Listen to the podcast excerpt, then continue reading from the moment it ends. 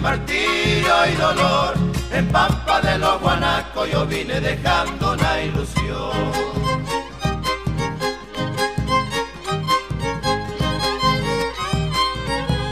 Dejé sentir las que andando por ahí aprendí.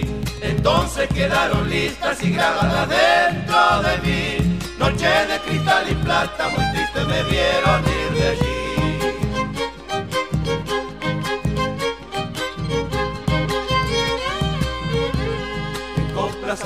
Amanecidas, grita y te di mi cantar. Y el bombo que retumbaba por medio de aquel quebrachal se pierde ya en la distancia y hoy solo me da por recordar. Dorada vaina de enero, de nuevo las quiero buscar. Añapita para loca que alegre ayudaba a pisar. Son como besos en mi alma y a nadie me los puede quitar.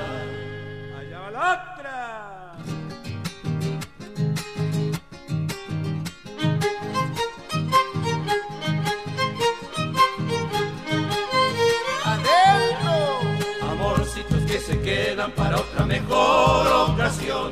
También le dejé mi caja, santuario de mi corazón, para que entone mi Dallas y yo vuelva con nueva ilusión.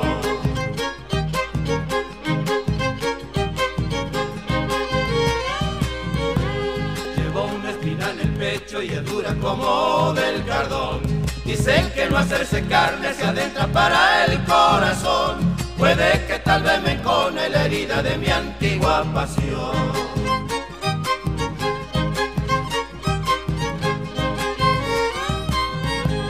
En Pampa de los guanacos yo vine dejando una flor. Amores que se separan padece martirio y dolor. En Pampa de los guanacos yo vine dejando una ilusión. Dorada vaina de enero de nuevo la quiero gustar para loca que alegre ayudaba a pisar. Son como besos en mi alma y a nadie me los puede quitar.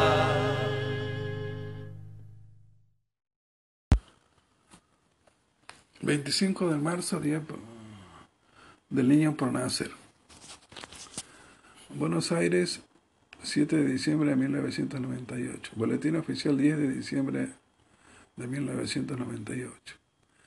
Visto el artículo 75, incisos 22 y 23 de la Constitución Nacional y considerando que la Declaración Universal de Derechos Humanos adoptada por la Asamblea General de las Naciones Unidas el 10 de diciembre de 1948 programó la libertad, la justicia y la paz en el mundo, que tienen por base el reconocimiento de la dignidad intrínseca y de los derechos iguales e inalienables de todos los miembros de la familia humana, ratificando así la afirmación contenida en la Carta de las Naciones Unidas acerca de la fe de los pueblos, en los derechos fundamentales del hombre, en la dignidad y del valor de la persona humana y en la igualdad de los derechos de todo el género humano. Que como una política de concreción efectiva de la protección universal de los derechos humanos, para todos los hombres y para todas las naciones, la comunidad internacional ha destacado al niño como un sujeto digno de una especial consideración particularmente en la Declaración de los Derechos de Ginebra de 1924, perdón, sobre los derechos del niño, en la Declaración de Derechos del Niño adoptada por la Asamblea General de las Naciones Unidas el 20 de noviembre de 1959 y en la Convención sobre los Derechos del Niño aprobada por la Asamblea General de las Naciones Unidas el 20 de noviembre de 1989. Que tal como se afirma en el preámbulo de la Convención sobre los Derechos y el Niño, el niño, por su falta de madurez física y mental, necesita protección y cuidados especiales, incluso la debida protección legal tanto antes como después del nacimiento. Que especialmente en su etapa prenatal, el niño es un ser de extrema fragilidad e indefensión, salvo la natural protección brindada por su madre. Que el niño, tanto antes como después del nacimiento, para el pleno y armonioso desarrollo de su personalidad, debe crecer en el seno de la familia, en un ambiente de felicidad, amor y comprensión, como lo señala la Convención de los Derechos del Niño, lo que incluye un especial cuidado de su salud, tanto psíquica como física. Que la vida, el mayor de los dones, tiene un valor inviolable y una dignidad irrepetible. Que el derecho a la vida no es una cuestión de ideología ni de religión, sino una emanación de la naturaleza humana. Que la calidad civil de, la, de persona como ente susceptible de adquirir derechos y contraer obligaciones deviene de una prescripción constitucional y para nuestra constitución y la legislación civil y penal La vida comienza en el momento de producirse la concepción. Que debe afirmarse públicamente el compromiso de este gobierno con la, de la humanidad, así como lo ha hecho en los foros internacionales en el Cairo de 1994, Copenhague y Beijing en 1925 y Estambul en 1996, y tomando en cuenta que habitualmente se designa un día en el calendario para conmemorar los hechos más relevantes del género humano, se considera apropiado y necesario dedicar un día en el ámbito nacional del niño por nacer, con el objeto de invitar a la reflexión sobre el importante papel que representa la mujer embarazada en el destino de la humanidad y el valor de la vida humana que porta en su seno. Que se estima conveniente que el Día del Niño por Nacer se celebre el 25 de marzo de cada año, fecha en que la cristiandad celebra la anunciación a la Virgen María, en virtud de que el nacimiento más celebrado en el mundo por cristianos y no cristianos es el Día del Niño Jesús, cuyo momento de concepción coincide con dicha fecha. Que también en ese día se conmemora el aniversario de la encíclica Evangelium Vitae que el Papa Juan Pablo II ha destinado a todos los hombres de buena voluntad. Que el presente acto se dicte en ejercicio de las facultades conferidas por el artículo 99, inciso 1 de la Constitución Nacional. Por ello, el presidente de la Nación Argentina decreta Artículo primero. Declárase el, el, día 25 de marzo de cada año como el Día del Niño por Nacer.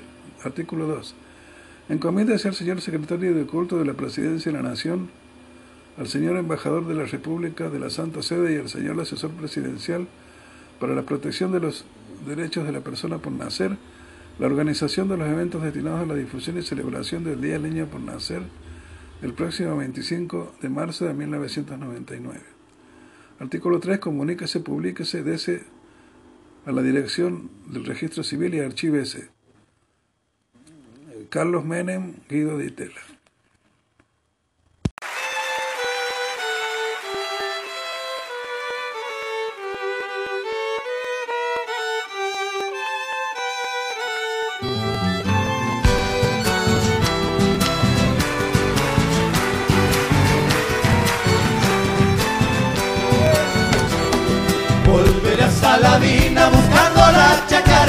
que el cachillo y el soco tocaban a las estrellas.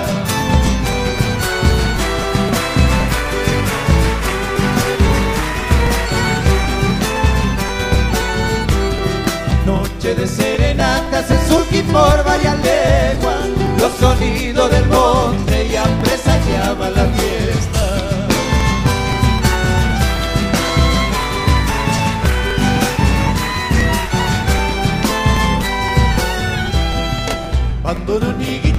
bombo y violín, cielo y tierra, ya comentan algunos, son grupos de la tierra. Volveré a la vida buscando la chacarera, el cachilo y el soco tocaban a las estrellas.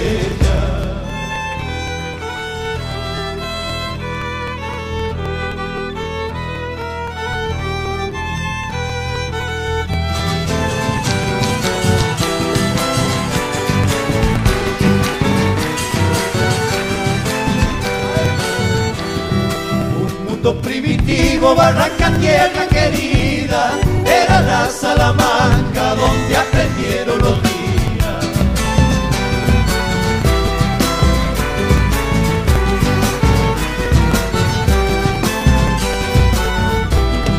Allí aprendieron todo, la vida y la chacarera, y a sembrar en el aire lo que cantaba la tierra.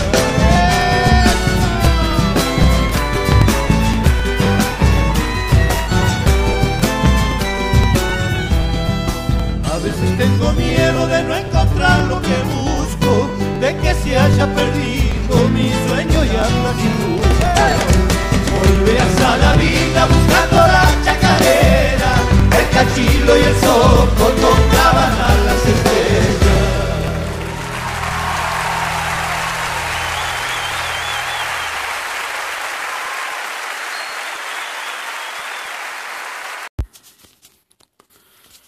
traumatismo craneoencefálico, traumatismo encefalocraniano o embolia encefalocranial es la alteración de la función neurológica u otra evidencia de patología cerebral a causa de un traumatismo que ocasiona un daño físico en el encéfalo. El traumatismo cráneoencefálico representa un grave problema de salud y es la causa más común de muerte y discapacidad en la gente joven, sin contar las grandes repercusiones económicas relacionadas. También puede definirse como una lesión directa de las estructuras craneales encefálicas o meningias que se presentan como consecuencia de un agente externo y puede originar un deterioro funcional en el contenido craneal. El manejo médico de un traumatismo cráneoencefálico se enfoca en minimizar el daño secundario, optimizando la perfusión y la oxigenación cerebral y prevenir o tratar la morbilidad neurológica. Tiene un buen pronóstico se usan las medidas terapéuticas basadas en evidencias científicas. El traumatismo cráneoencefálico puede definirse como cualquier lesión física o deterioro funcional de contenido craneal secundario a un intercambio brusco de energía mecánica. Esta definición incluye todas aquellas causas externas que pudiesen causar conmoción, contusión, hemorragia o laceración del cerebro cerebelo interior encefálico hasta el nivel vertebral de T1 la alteración de la función cerebral se define como uno de los siguientes signos clínicos. Cualquier periodo de pérdida o disminución del nivel de la conciencia.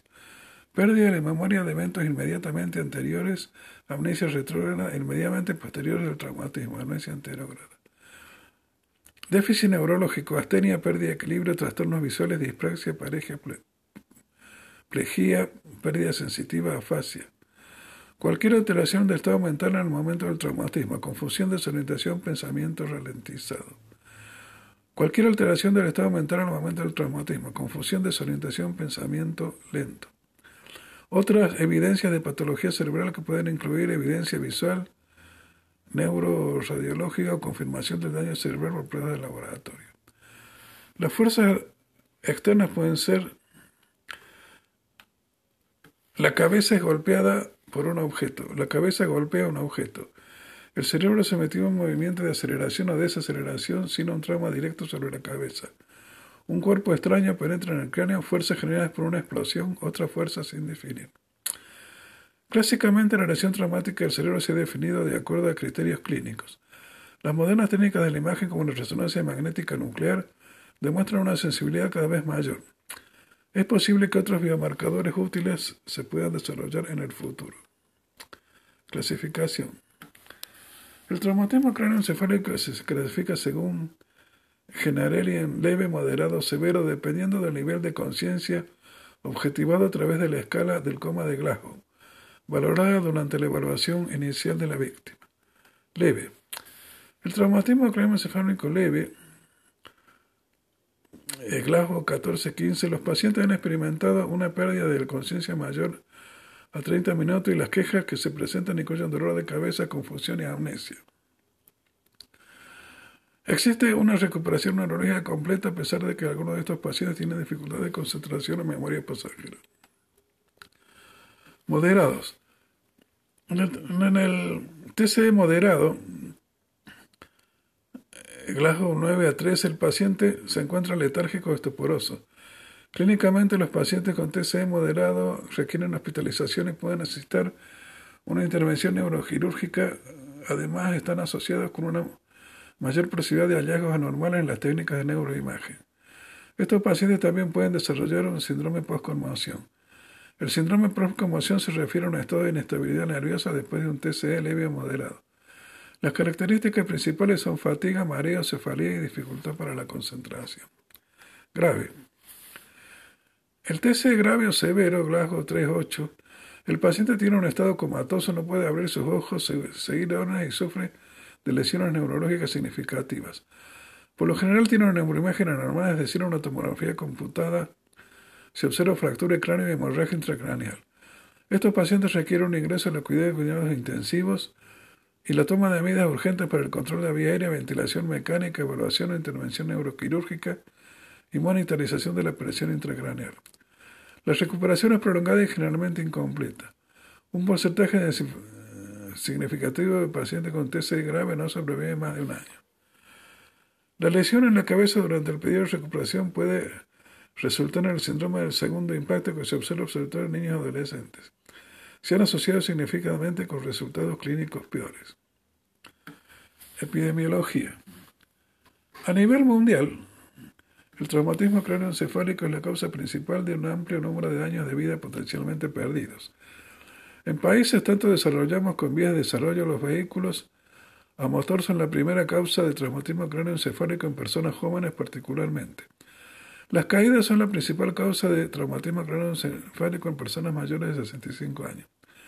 En Estados Unidos cada año se estima que unos 6 millones de personas sufren traumatismo craneoencefálico de los aproximadamente 800.000 que reciben tratamiento ambulatorio y 270.000 que requieren hospitalización.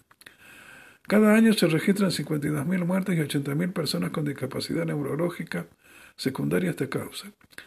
En España la incidencia del TCE es aproximadamente 200 100.000 habitantes, de los que el 70% presenta una buena recuperación, el 9% fallece antes de llegar al hospital el 6% lo hace en sustancia hospitalaria y el 15% restante queda discapacitado de alguna forma, moderada, grave o vegetativa. En México es la tercera causa de muerte correspondiente a muertes violentas y accidentes, con 35.667 defunciones anuales, con mortalidad de 38.8 por cada 100.000 habitantes. Las muertes son mayores en varones en una población de 3 a 1 y afecta principalmente a la población de 15 a 45 años.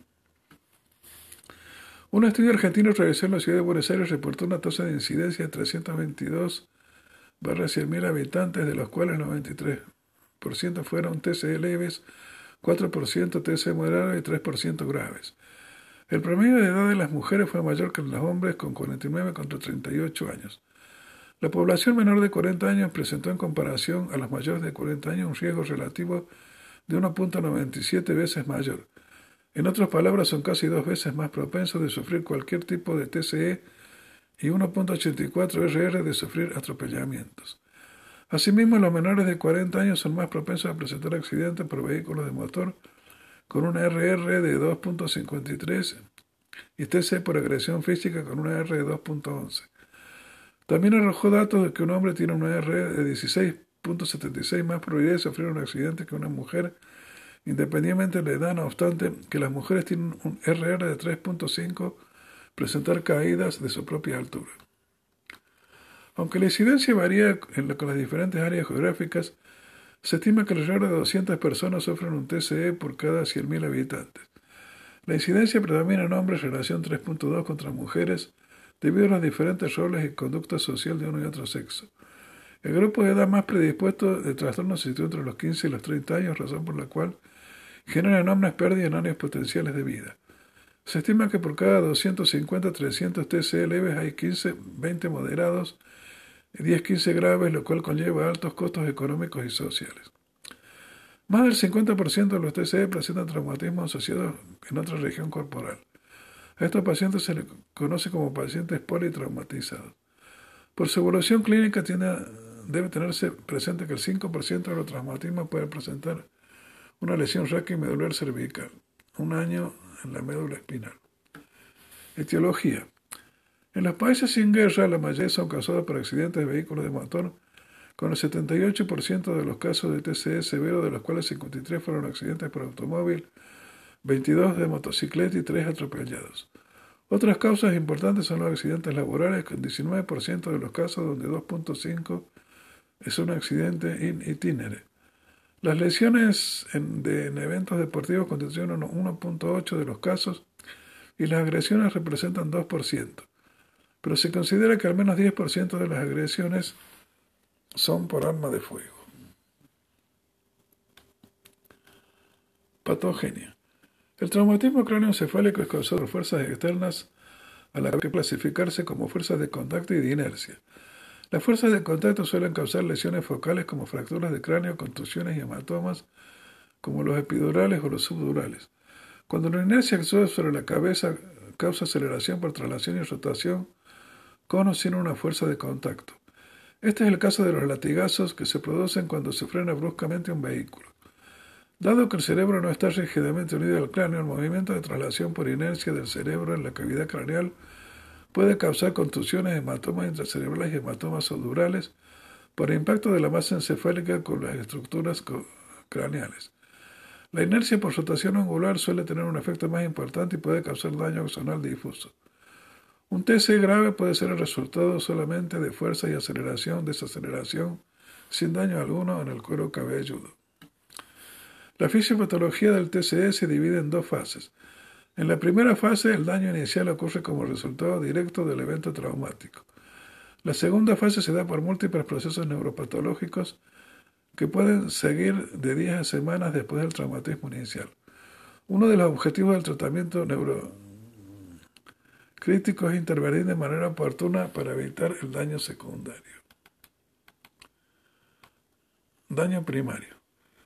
El daño primario es inmediato y no puede prevenirse o tratarse ya que se ha completado el daño antes de recibir atención médica.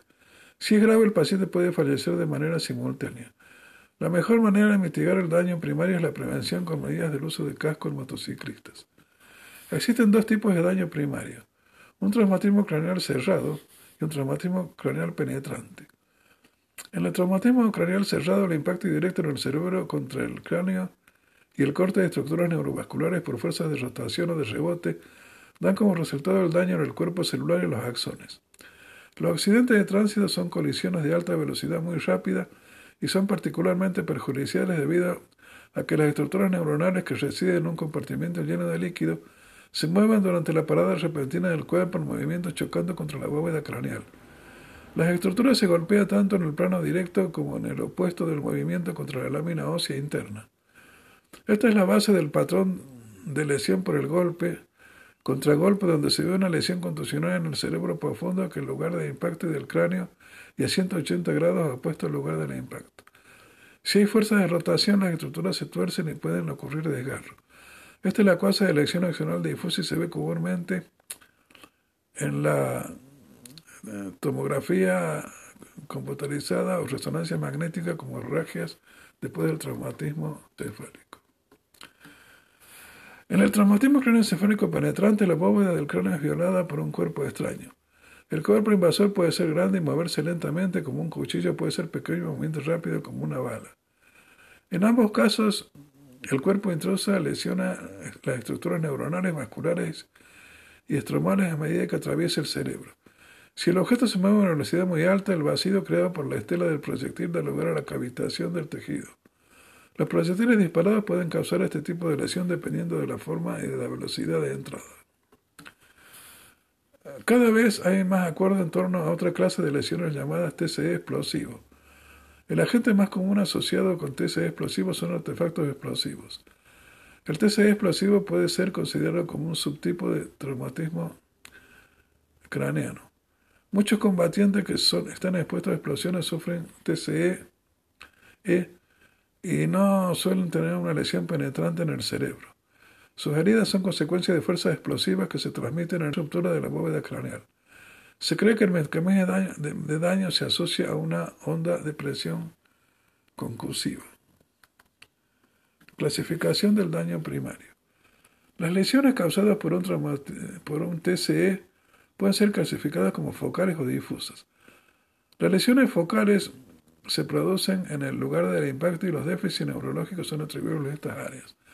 Las áreas más propensas a recibir lesiones en este tipo son lesiones orbitofrontales y en la región anterior del lobo temporal, ya que se encuentran sobre la superficie rugosa de la base del cráneo.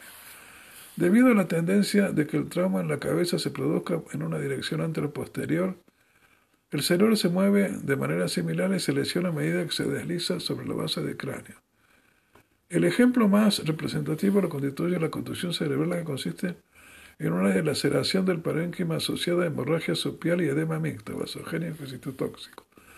Puede evolucionar hacia la resolución espontánea, la formación de un hematoma secundario o la atracción de vasos en el foco de contusión o el aumento progresivo de su volumen. Las áreas contundidas producen déficit neurológico por la destrucción tisular, compresión del tejido cerebral vecino a la isquemia. La lesión difusa se circunscribe básicamente a la lesión axonal difusa y en algunos casos a la tumefacción cerebral difusa. Una lesión axonal difusa, LAD, es el corte de los axones en la, en la sustancia blanca cerebral, lo que causa la aparición de déficits neurológicos no lateralizados como una encefalopatía. Las consecuencias de este tipo de lesión pueden tener un retraso en la aparición de hasta 12 horas después del trauma. La lección accional difusa se produce por efectos de fuerzas inerciales que actúan sobre los axones durante, durante unos 50 metros en sentido lineal o angular, por ejemplo en colisiones frontales, lo que produce la desconexión y ruptura de los axones axotomía primaria. No obstante, la mayoría de los axones dañados, 94%, son afectados por la axotomía diferida que consiste en el aumento de la permeabilidad del calcio en la noda de Rambier que causa la destrucción celular por excitotoxicidad. Ambas exostomías evolucionan desfavorablemente con cambios histopatológicos progresivos, como son la formación precoz de bulbos de retracción accional, acumulación de microglia y presencia de tractos de degeneración waleriana. La LAD puede ser identificada como hemorragias petequiales en materia blanca, especialmente subcortical, en la TC y RM después de un traumatismo cráneoencefálico. Sin embargo, los resultados pueden aparecer sutiles o ausentes en las imágenes. Los pacientes que producen LAD están subreactivos desde el momento en que se implica el traumatismo porque la afectación axonal interrumpe las señales del sistema reticular activador ascendente y sus manifestaciones van desde una conmoción cerebral hasta la lección accional difusa grave. El suelo indifuso puede presentarse tardío precozmente asociado con otros tipos de lesiones focales, contusiones y difusas, LAD, como entidad única. Durante el desarrollo del daño secundario es posible encontrarlo con hipertensión intracraneal y otras lesiones anatómicas como la isquemia. Continuaremos con una segunda parte. Hecho el disco.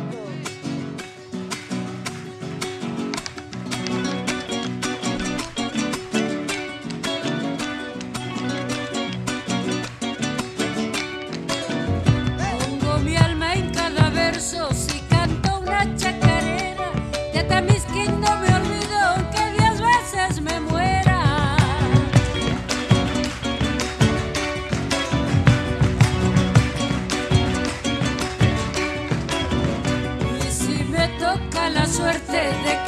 vaya para el cielo, cantándome de pasar con el amigo San Pedro.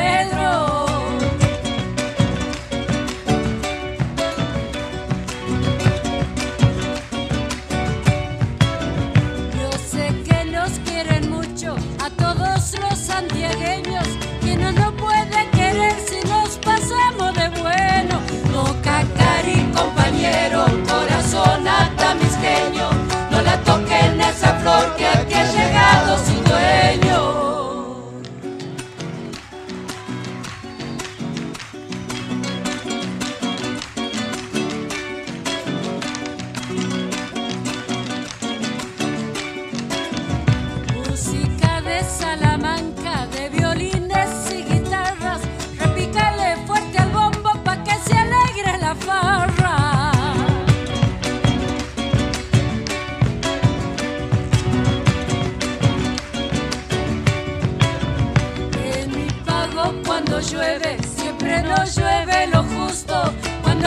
Vaya pa'l cielo, va a hacer llover a mi gusto.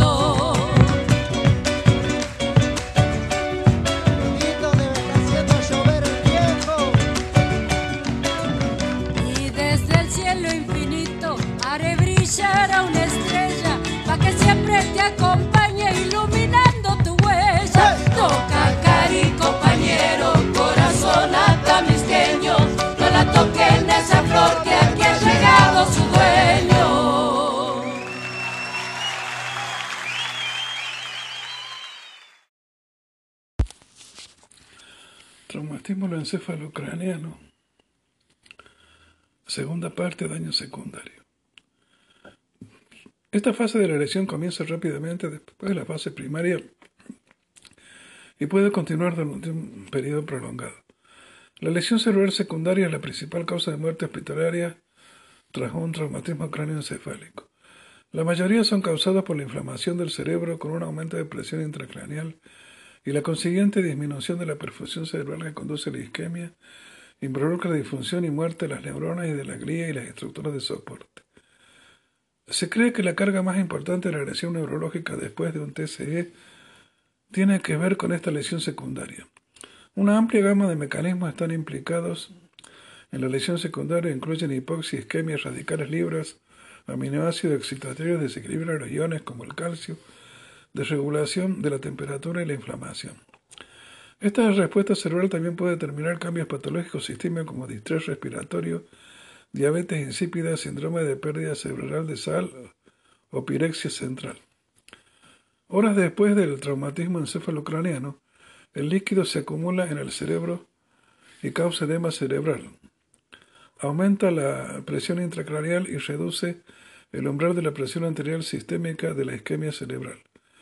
Muchos intentos de desarrollar estrategias terapéuticas se han centrado en los procesos de lesión secundaria, pero a pesar de los esfuerzos de investigación, el tratamiento clínico actual se limita principalmente a las medidas de apoyo con especial énfasis en el mantenimiento de la producción de perfusión y oxigenación de los tejidos, en especial en el encéfalo, minimizar la hipertensión intracranial y el tratamiento del edema cerebral.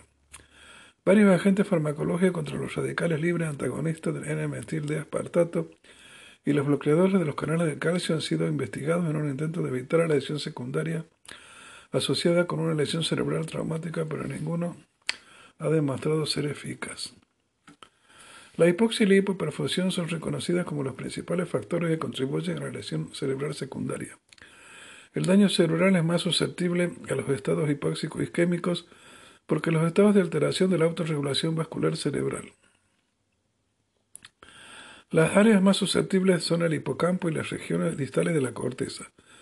La fiebre, los estados sépticos y las crisis comiciales aumentan el metabolismo cerebral, por lo que los efectos de la isquemia serían teóricamente aún más devastadores.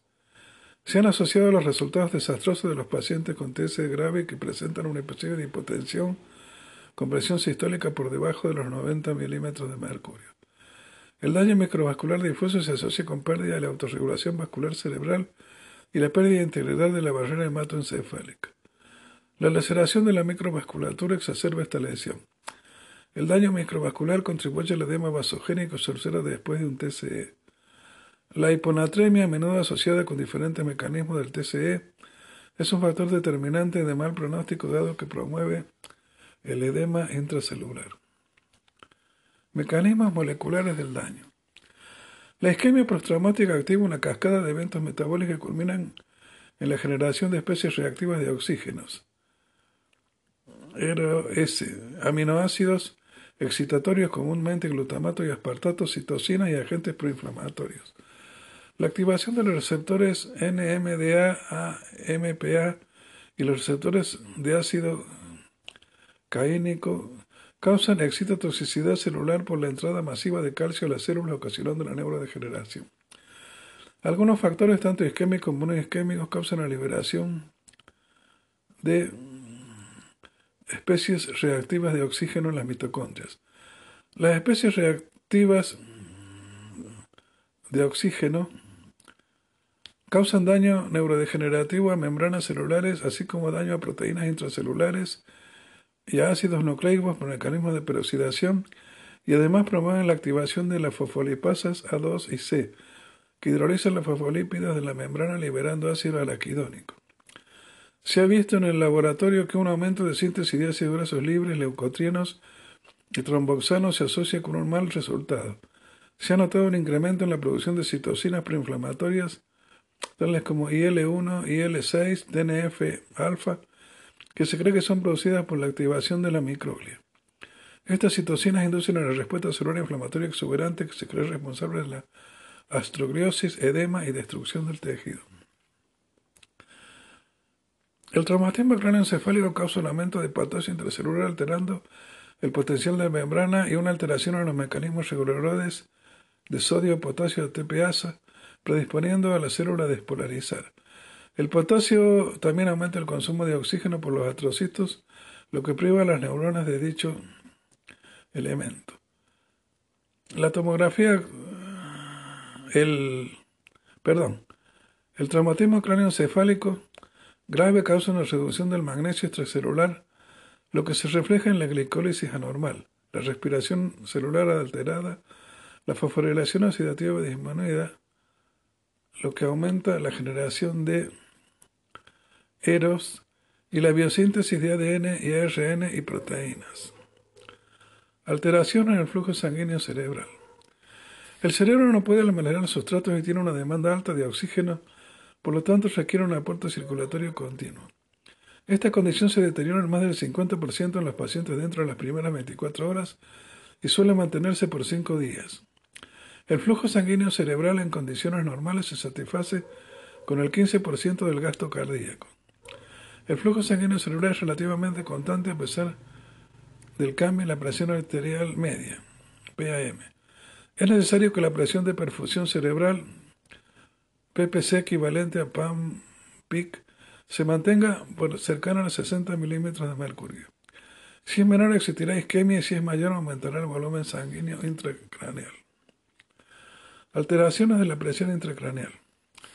Fisiológicamente, el, el sistema nervioso central tiene una capacidad para amortiguar los cambios en la PIC, rango normal 10 milímetros de mercurio, más o menos 5 milímetros de mercurio, en lo que se incluyen la obliteración de, la cisterna y, ventrículo durante la evacuación del líquido cefalorraquídeo y la expulsión de hasta un 7% del volumen sanguíneo intracraneal fuera del lecho venoso cerebral.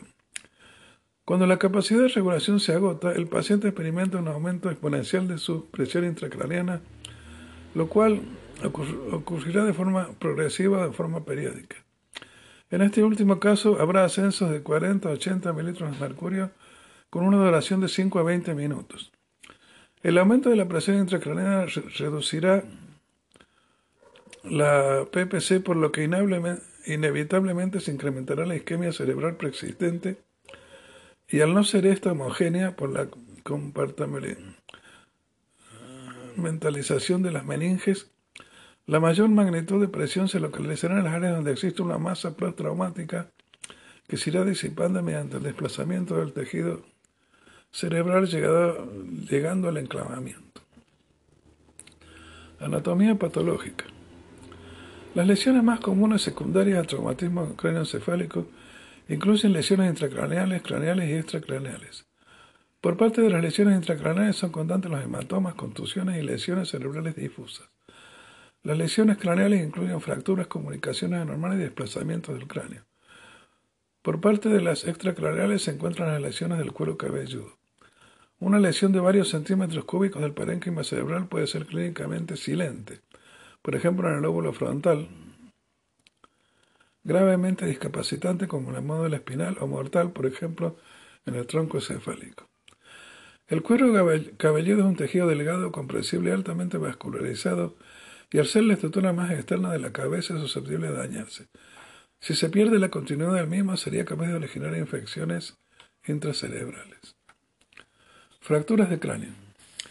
A pesar de que el cráneo es una estructura a sólida con gran resistencia, es común que resulte fracturado si el impacto ejerce una presión excesiva sobre él, ya sea por una fuerza elevada o por un área pequeña de contacto.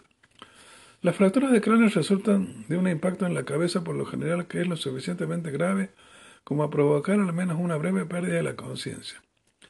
Las fracturas de cráneo lineales son grietas sin desplazamiento de estructuras óseas a través del cráneo. Si el trauma es muy intenso puede causar un hueco o diastasis entre los bordes de la fractura. Una fractura en la cual el hueso se desplaza al interior de la cavidad craneal, una distancia mayor que el grosor del hueso se llama fractura craneal desplazada. La fractura craneal desplazada con fragmentos de cráneo empujados hacia la bóveda craneal es más común en un traumatismo craneoencefálico causado por un objeto con una superficie de contacto pequeña como un martillo. El tipo más común de fractura de cráneo es una fractura lineal sobre las convexidades laterales del cráneo. El trauma ocular contuso en la, en la frente o en el occipucio puede causar fracturas en la base del cráneo. Tales fracturas de base de cráneo son más comunes en la base craneal anterior y a menudo afectan la lámina cribosa. Esto altera los nervios olfatorios y puede causar pérdida del sentido del olfato. Las fracturas de la base craneal posterior pueden extenderse a través de la porción petrosa del hueso temporal y el conducto auditivo interno, lo que daña los nervios acústicos o el nervio facial, conduciendo a la pérdida de la audición sensorio-neural o parálisis facial. El significado clínico de las fracturas de cráneo está en relación con el daño asociado en el tejido subyacente, los vasos o nervios craneales, más que la propia fractura. Las fracturas de cráneo lineales que involucran la porción escamosa del hueso temporal pueden romper la arteria meninge media desencadenando un hematoma epidural. Las fracturas con hundimiento del cráneo se asocian con contusiones del tejido cerebral subyacente. Si el cuero cabelludo que recubre el fragmento del cráneo con hundimiento de este está lacerado, el fragmento de hueso deprimido es propenso a ser contaminado con bacterias de la piel, lo que puede conducir a la formación de abscesos cerebrales o encefalitis. Las fracturas de la base del cráneo a menudo están asociadas con la ruptura de la dura madre subyacente, lo que resulta en fístulas con la fosa nasal, senos paranasales o oídos. Esto que constituye una vía más de entrada de los microorganismos y fugas de líquidos aquello por la nariz o por el oído. Las fístulas son un conducto para la contaminación bacteriana del espacio intracraneal de la nariz, senos paranasales o el conducto auditivo externo. Hematomas. Los hematomas intracraneales se clasifican de acuerdo a su locación epidurales, subdurales y intraparenquimales. Los hematomas epidurales son los que se localizan entre la lámina interna craneal y la dura madre. Como se ha mencionado, están asociados con fracturas de cráneo y la ruptura de la arteria meninge media o sus ramas. Son más comunes en las regiones parietales y temporales y son raros en las regiones frontales y occipitales. Se encuentran el 8 10% en los pacientes con traumatismo craneoencefálico grave. En la tomografía axial computada se ve como lesiones hiperdensas biconvexas y debido a que no existe un espacio entre la dura madre y el hueso, no suelen propagarse a menos que superen la adherencia de la dura madre. Estos hematomas son raros en infantes debido a que el cráneo es deformable, lo que les confiere una protección. Además son raros en adultos mayores de 60 años debido a la adherencia débil de la dura madre al cráneo. Los hematomas sudurales se encuentran entre la cara interna de la madre y la superficie cerebral. Se encuentran entre el 20 y 25% de pacientes con traumatismo cráneoencefálico grave. Se cree que es el resultado de la hemorragia en las venas anastomóticas de la corteza cerebral superficial o ruptura de los senos venosos de sus tributarios y se asocian con daño en el tejido cerebral subyacente. Normalmente se expanden en la mayor parte de la convexidad cerebral, pero no pueden pagarse al hemisferio contrario debido a la existencia de la voz del cerebro. Los hematomas subdurales se clasifican en agudos, subagudos y crónicos, dependiendo de la aparición y duración de estos y su aspecto característico de la tomografía axial computada. Hematomas subdurales agudos.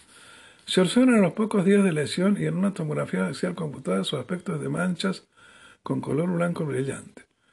Hematomas subdurales subagudos se observan dentro de las primeras semanas de la lesión y su aspecto es isodenso con relación al tejido cerebral. Usualmente se confunden y son pasados por alto. Hematomas subdurales crónicos se producen entre semanas y meses después de relaciones su aspecto hipodenso con relación al tejido cerebral. Los hematomas intraparenquimatosos se encuentran inmersos entre la sustancia cerebral y tienden en traumatismos cráneoencefálicos graves, con preferencias sobre los lóbulos frontales y temporales. Estos hematomas se asocian con contusiones del tejido cerebral de daño. Las hemorragias subaracnoideas son comunes después de un traumatismo cráneoencefálico grave y no producen efectos de maso o hematoma y pueden estar asociadas con vasoespasmo postraumático. Un caso especial de hemorragia es la hemorragia de Duret, que tiene lugar en la protuberancia o el mesencéfalo y se asocia con hernia uncal. Contusiones. Las contusiones se encuentran entre el 20 y 25% de los pacientes con traumatismo craneoencefálico grave. Son lesiones heterogéneas compuestas de zonas de hemorragia puntiforme, edema y necrosis que aparecen en las imágenes de tomografía computada como eras de hiperdensidad puntiforme, hemorragias con hipodensidad, hipodensidad circundante, edema. Suelen estar localizadas en la cara inferior del lóbulo frontal y la cara anterior del lóbulo temporal por su con el ala mayor del efenoides. También se pueden encontrar en la superficie de impacto y en la superficie contraria a este, llamado efecto golpe contra golpe. Cuando estas evolucionan se parecen más a los hematomas intracerebrales y su ubicación depende del posible efecto de masa.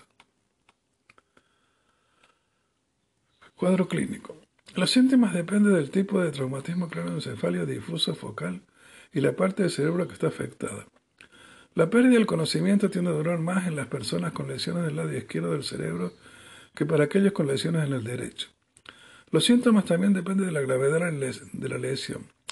Con un traumatismo cerebral leve, el paciente puede permanecer consciente y puede perder el conocimiento durante unos segundos o minutos. Otros síntomas de traumatismo cráneoencefálico incluyen dolor de cabeza, vómitos, náuseas, falta de coordinación motora, mareos, dificultad para el equilibrio, visión borrosa, ojos cansados, acúfenos, mal sabor en la boca, fatiga, letargo y los cambios en los patrones del sueño. Los síntomas cognitivos y emocionales incluyen también campos de comportamiento, estado de ánimo, confusión y problemas de memoria concentración, atención o razonamiento. Los síntomas de TCE leve también se encuentran en el TCE moderado y grave. Una persona con TCE moderado grave puede tener un dolor de cabeza que no desaparece, vómitos repetidos, náuseas, convulsiones, incapacidad para despertar, dilatación en una de las pupilas, dificultad para hablar, afasia, disartria, debilidad o entumecimiento en las extremidades, pérdida de coordinación, confusión, inquietud agitación. Los síntomas comunes a largo plazo de un TCE moderado o grave son los cambios en la conducta social apropiada, la deficiencia en el juicio social y los cambios cognitivos, sobre todo problemas de atención, sostenida velocidad de procesamiento y el funcionamiento ejecutivo. La lexitimia, una deficiencia en la identificación, comprensión, transformación y en las emociones que expresa, se produce en un 60.9% de las personas con TCE. Los déficits cognitivos y sociales tienen consecuencias a largo plazo para la vida cotidiana de las personas con TCE modelada grave, pero se pueden mejorar con la rehabilitación apropiada. Cuando la presión intracraneal se eleva demasiado puede ser mortal. Los signos de aumento de presión intracraneal incluyen disminución de la nivel de la conciencia, parálisis o debilidad de un lado del cuerpo y pupilas dilatadas, que no se encontrarán con la respuesta a la luz o son lentas para hacerlo. La tríada de Cushing es el conjunto de una frecuencia cardíaca lenta, con presión arterial alta y de presión respiratoria. Es una manifestación clásica de hipertensión intracraneal. La lisocoria, tamaño desigual de las pupilas, es otro signo grave de traumatismo cráneoencefálico.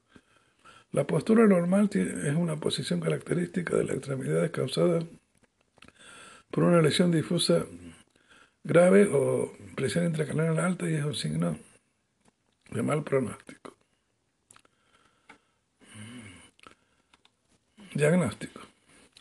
El diagnóstico de traumatismo cráneoencefálico clínico se basa en gran medida en la historia obtenida del paciente y cualquier testigo. Todos los pacientes que solicitan la atención médica con un TCE deben ser evaluados dentro de los primeros 15 minutos de la llegada al nivel de atención. Obtener una historia fidedigna es a menudo difícil debido a la amnesia postraumática y persistente de la alteración del estado mental o intoxicación, o un factor de comorbilidad frecuente en pacientes con TCE leve. Los diagnósticos con presentaciones similares incluyen convulsiones, síncope, intoxicaciones, la ansiedad y otros trastornos psiquiátricos. Existen varios criterios clínicos orientados al diagnóstico de la TCE. La concusión o TCE leve se define por la pérdida de la conciencia menor a 30 minutos o amnesia menor a 24 horas. En cualquier periodo de estado mental alterado,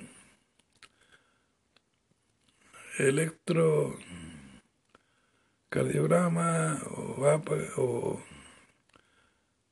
eh, 13-15 y neuroimagen normal. Una ECG menor se define como TCE moderado 9-12 o grave 3-8. Errata. SG se refiere a, escala de Glavo y no a electrocardiograma.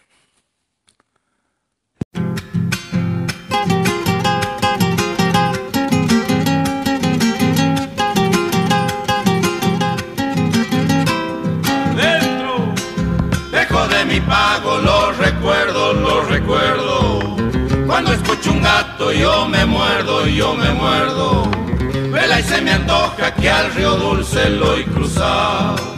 Por el puente carretero, la avenida costanera. Tengo que volver aunque después yo me muera. Y andar bailando de trinchera en trinchera.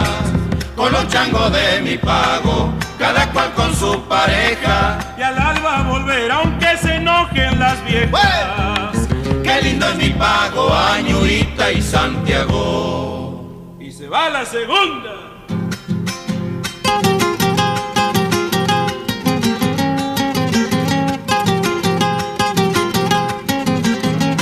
Adentro. Qué ganas que tengo prender cohetes, prender cohetes. Cantar la vida, la gritar fuerte, gritar fuerte. Y tomar a loja del pago de su mamá. Y llegarme hasta Loreto, empacharme con rosquetes. Pitando chala, hablar quichua con la gente. Ir a Sabagasta, Mistolpozo y Bacauma. Y pechar en las trincheras con los changos de reposo. Luego regresar con el son como y dichoso. Qué lindo es mi pago, Añuita y Santiago.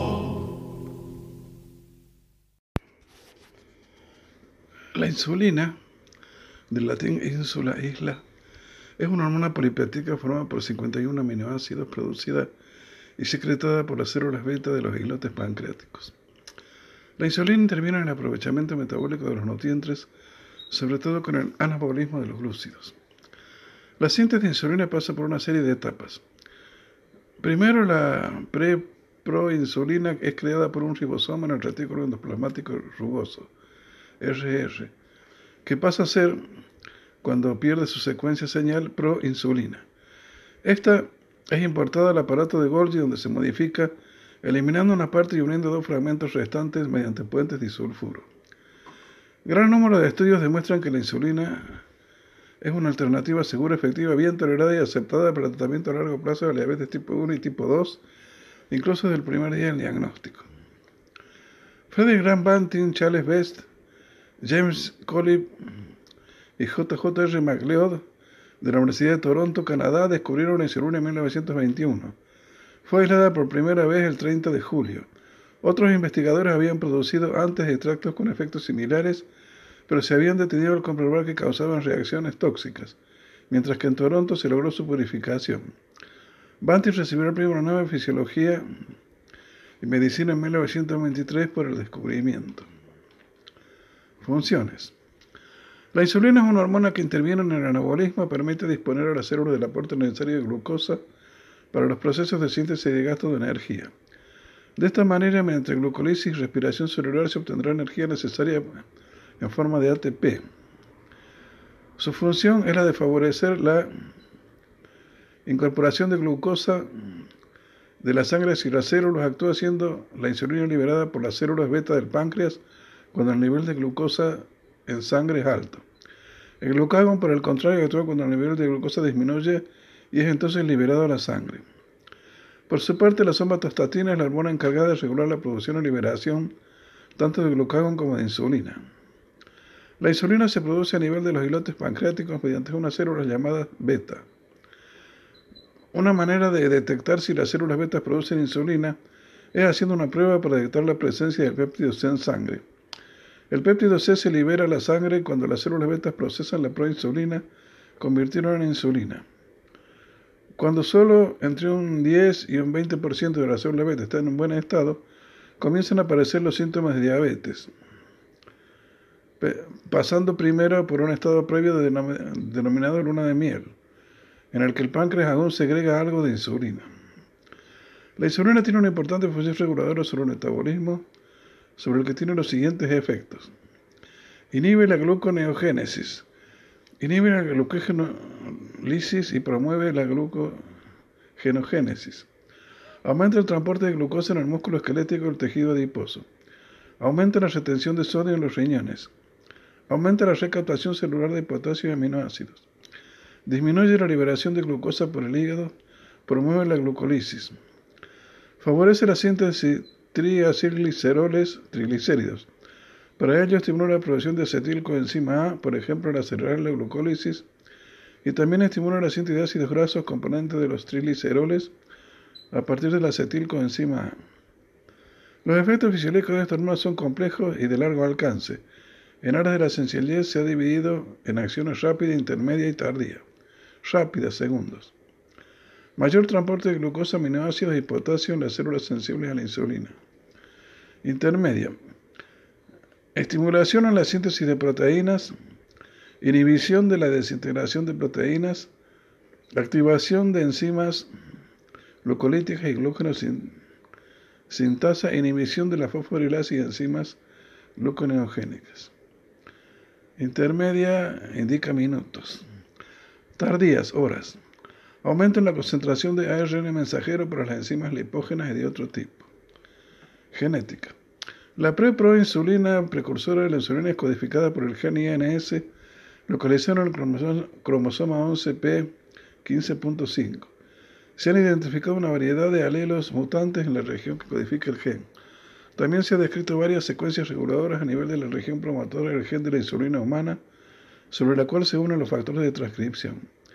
En general se sabe que las cajas A se unen a factores BDX1, que las cajas E se unen a neuro D, las cajas C sobre MAFA y que las secuencias denominadas elementos de respuesta del CAMP se unen sobre los factores de transcripción CREB. Se ha descubierto también varios silenciadores genéticos que inhiben la transcripción de insulina. Estructura. Entre los vertebrados la insulina conserva una íntima similitud estructural. Por ejemplo, la insulina bovina difiere en el humano solo en tres aminoácidos, mientras que la porcina difiere solo en uno. Por lo tanto, las insulinas de procedencia animal tienen la misma efectividad que la humana. La insulina de ciertas especies de peces es lo suficientemente similar a la humana que es clínicamente efectiva para el uso en humanos. Aún la insulina de invertebrado Caenor Abditis elegans, un nematodo, es muy similar en estructura, tiene efectos celulares muy parecidos y se produce de manera análoga a la de los humanos. De modo que es una proteína que se ha preservado a lo largo de la evolución del tiempo, sugiriendo su rol fundamental en el control metabólico animal. El péptido C, producto del desdoblamiento de la proinsulina, difiere considerablemente en las diferentes especies, por lo que aunque también es una hormona, tiene un papel secundario. La conformación estructural de la insulina es esencial para su actividad como hormona. La insulina es sintetizada y almacenada en el cuerpo en forma de un hexámero, es decir, una unidad compuesta por seis insulinas, mientras que su forma activa es la de una hormona monomérica, es decir, la molécula de insulina sola. Seis moléculas de insulina permanecen inactivas por largo tiempo en su forma hexamérica como forma de almacenamiento y disponibilidad rápida y protección de la altamente reactiva en moléculas de insulina. Dentro del aparato de Golgi, la proinsulina es enviada al interior de las vesículas secretoras y de almacenamiento ricas en zinc y calcio. Una vez que la que en la vesícula perdón, se forman especies hexaméricas de proinsulina con dos átomos de zinc por cada hexámero de proinsulina, zinc y calcio, las cuales son posteriormente convertidas en, un, en el de insulina por acción de las enzimas petrolíticas y produciendo también la proteína C12. La conversión entre la forma hexamérica y monomérica es una de las herramientas fundamentales de las fórmulas de inyección de insulina. El hexámero es mucho más estable que la hormona sola, por lo que sería una presentación más práctica. Sin embargo, el monómero es la forma más reactiva de la hormona porque su difusión es mucho más rápida haciendo que no se tenga que administrar varios minutos, 30-60 antes de las comidas. La presentación con la insulina más reactiva le da a los diabéticos la opción de tener comidas diarias en horas más flexibles. Ciertos preparados de insulina tienen variaciones en al menos dos aminoácidos, de modo que cuando la insulina se inyecta, esta tenga una menor tendencia a formar agregados examéricos y su acción sea rápida y su efecto breve. Síntesis. La insulina se sintetiza en las células beta del páncreas y se libera bajo la influencia de varios estímulos, entre ellos la ingesta de proteínas, carbohidratos y su paso a la sangre a partir de los alimentos digeridos. Muchos carbohidratos producen glucosa aumentando sus niveles en el plasma sanguíneo y estimulando de inmediato la liberación de insulina en la circulación portal. También se ha demostrado que la hormona de crecimiento es capaz de aumentar la secreción de insulina humana. En las células diana, principalmente en el hígado, el músculo y tejido adiposo, Se inicia una transducción de señales cuyo efecto es el incremento de la captación de glucosa y su posterior almacenamiento, evitando así un ascenso, un ascenso excesivo de la glucemia postprandial. Con la reducción de la concentración circulante de glucosa, se degrada la insulina secretada, finalizando así la respuesta unas dos o tres horas después de la ingesta. La porción exócrina del páncreas está conformada por acinos serosos que representan la mayor parte de la masa de la glándula. Las células beta forman parte de los islotes pancreáticos. Las células beta son el 70% de todas las células endócrinas, que constituyen la porción endocrina del páncreas, 2% de todo el parénquima, haciendo entonces que el páncreas sea fundamentalmente una glándula mixta. En las células beta, la insulina se sintetiza a partir de la proinsulina, una molécula precursora por acción de enzimas proteolíticas conocidas como prohormona convertasas, específicamente la paraproteína convertasa 1 y la proteína convertasa 2, así como la exoproteasa carbopeptidasa E. Ciertas modificaciones ejercidas sobre la proinsulina le eliminan una región del centro de la molécula denominada péptido C, quedando libres los extremos C terminal y N terminal. Estos extremos libres tienen 51 aminoácidos en total y se denominan cadenas A, 21 aminoácidos y B, 30 aminoácidos, los cuales terminan unidas entre sí por medio de enlaces disulfuro. De modo que la proinsulina consta de las cadenas B, C, A y los granos secretorios liberan las tres cadenas simultáneamente. La producción endógena de insulina es regulada en varios pasos a lo largo de una ruta sintética. Primero sobre la transcripción del ADN, específicamente a nivel del gen de la insulina. Luego a nivel de la estabilidad del ARN mensajero y a nivel de la traducción del ARN mensajero. Finalmente también se regula a nivel de las modificaciones post-traducción.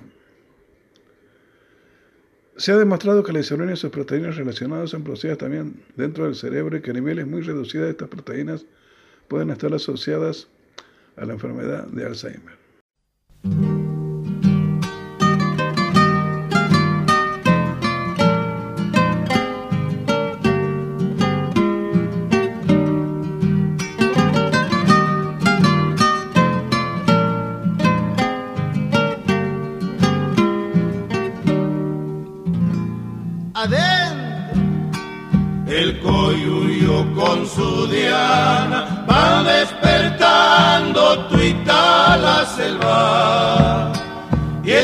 Cacuy por la mañana, cuy hasta que la noche vuelva.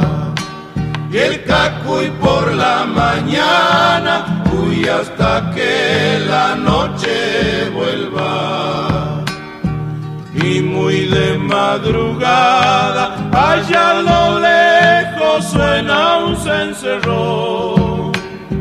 Es tuita la majada dejando su chiquero. Es tuita la majada que va dejando su chiquero. Mañanitas loretanas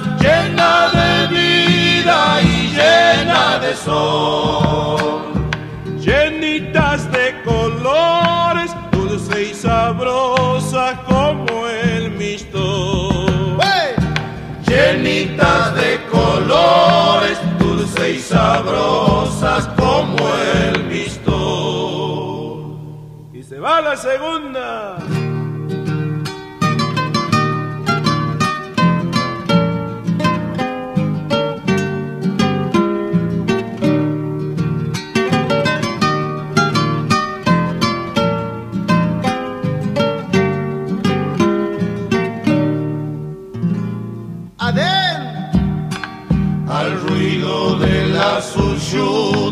Del monte vienen unas chinitas, balanceando las caderas entonando una vidalita.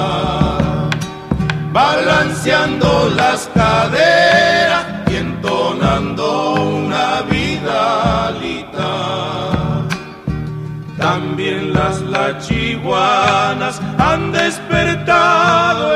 verde tunar. Y el canto de las hachas hace estremecer el quebrachal. y el canto de las hachas hace estremecer el quebrachar. Mañanitas loretanas, llena de vida y llena de sol. Dulce y sabrosa como el misto. Llenitas de colores, dulce y sabrosa como el misto.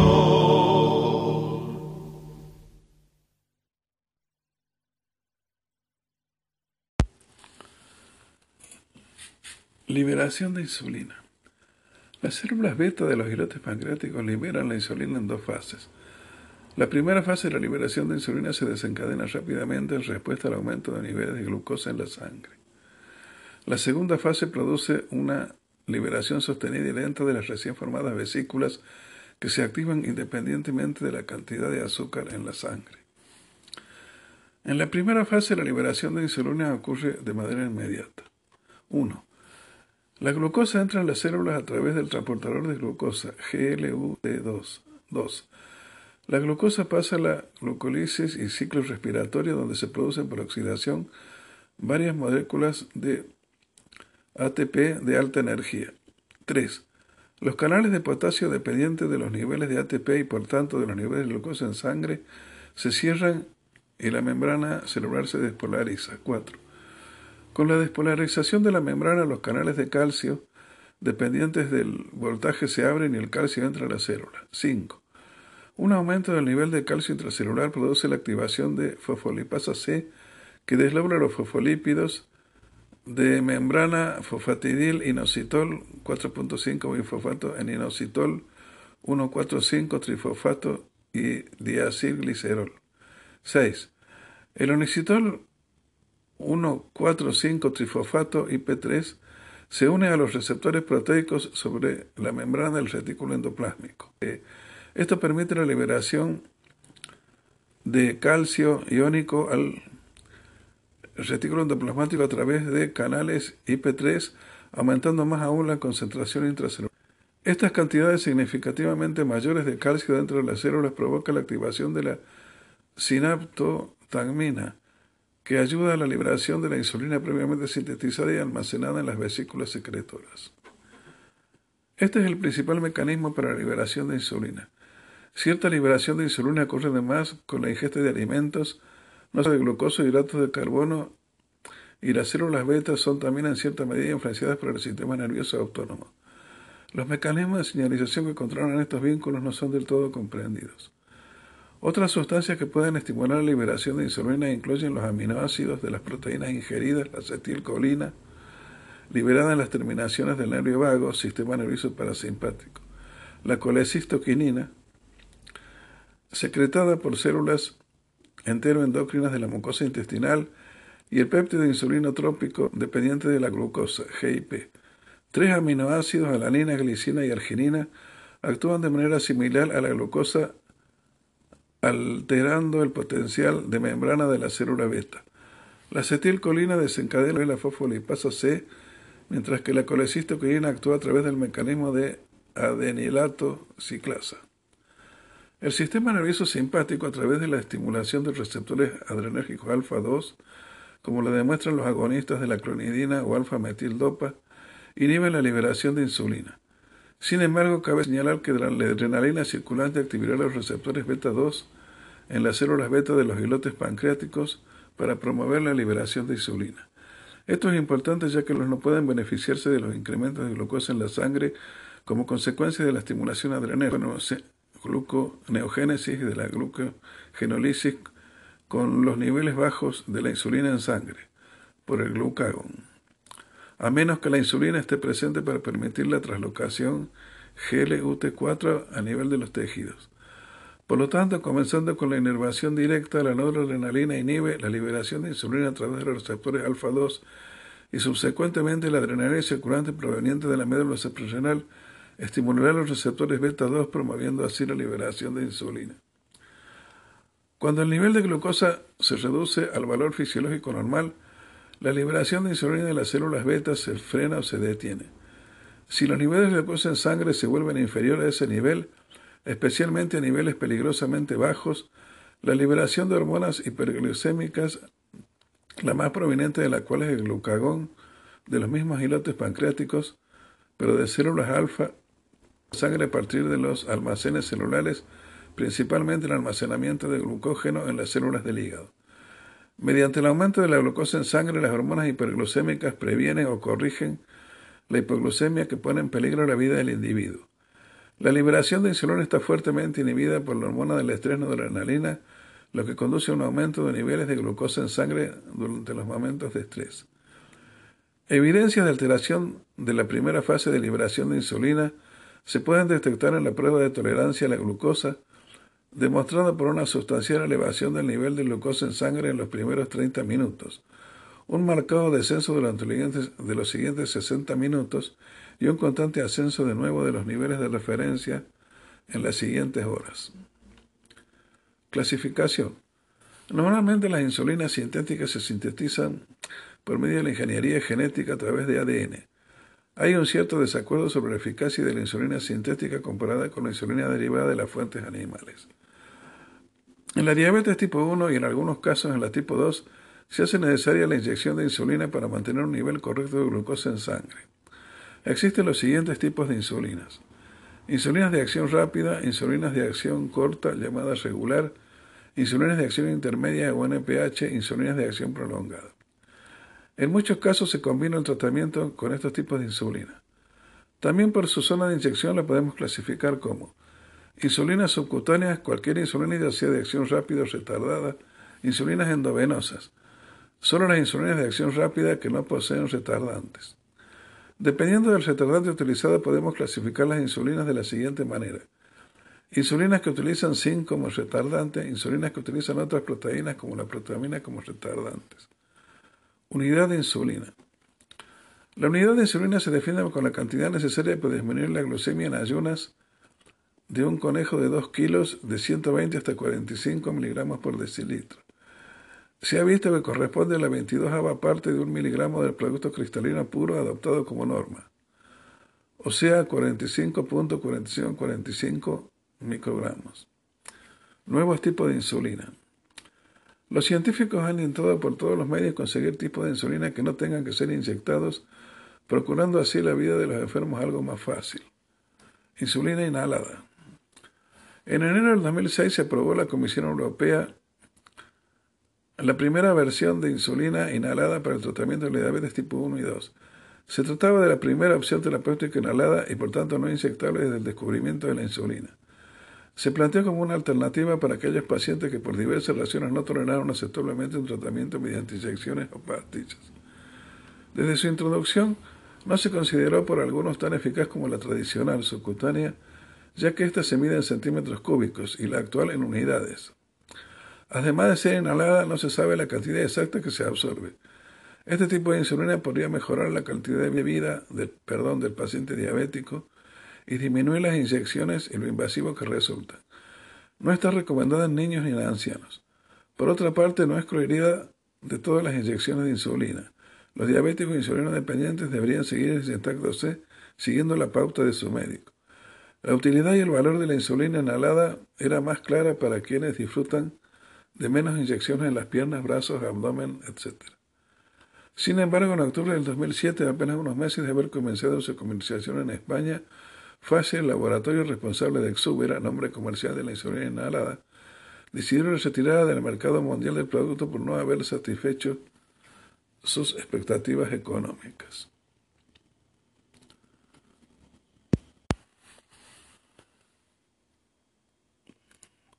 Un estudio se publica en Cell Proliferation y según los investigadores ofrece una alternativa al uso de células madre embrionarias.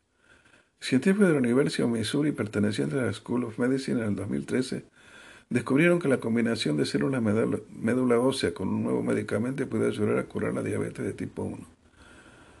Sawani, uno de los investigadores, comentó, Hemos descubierto que la diabetes tipo 1 no solo destruye las células productoras de insulina, sino también los vasos sanguíneos que lo apoyan. Cuando el equipo de investigadores se dio cuenta de la importancia que tienen los vasos sanguíneos para la producción de insulina, desarrolló una cura que combina un fármaco de creación propia con células madre adultas de la médula ósea. Parece que el fármaco detiene el ataque del sistema inmune y que las células madre generan nuevos vasos sanguíneos que ayudan a que las células productoras de insulina se multipliquen y prosperen. En definitiva, descubrieron que la cura de diabetes tipo 1 necesita reparar los vasos sanguíneos para que las células beta del sujeto crezcan y distribuyan la insulina por todo el cuerpo.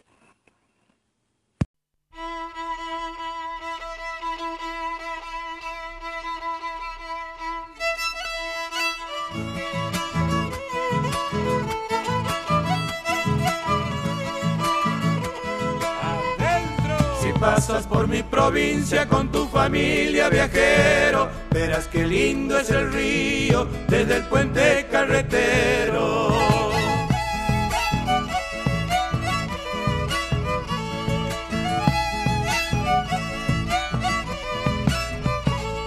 Es cuna de mi recuerdo de amores y de nostalgias, corazón entrelazado entre Santiago y la banda.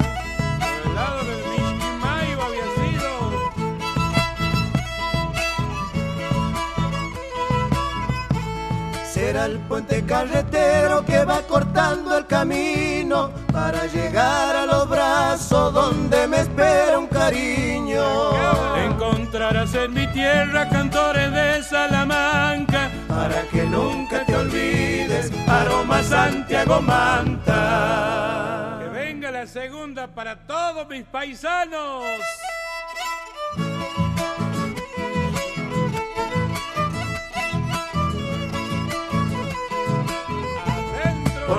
Olvides viajero lo que sienten mi paisano, seguro te han de querer como se quiere un hermano.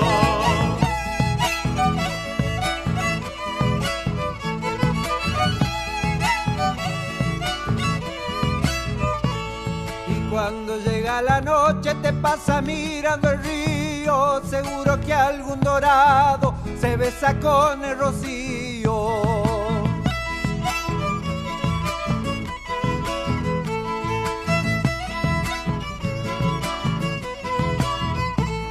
Coplitas que van haciendo de mi corazón travieso, te hace cosquilla en el alma cuando se agranda el silencio. Encontrarás en mi tierra cantores de Salamanca. Para que nunca te olvides, aroma Santiago Manta.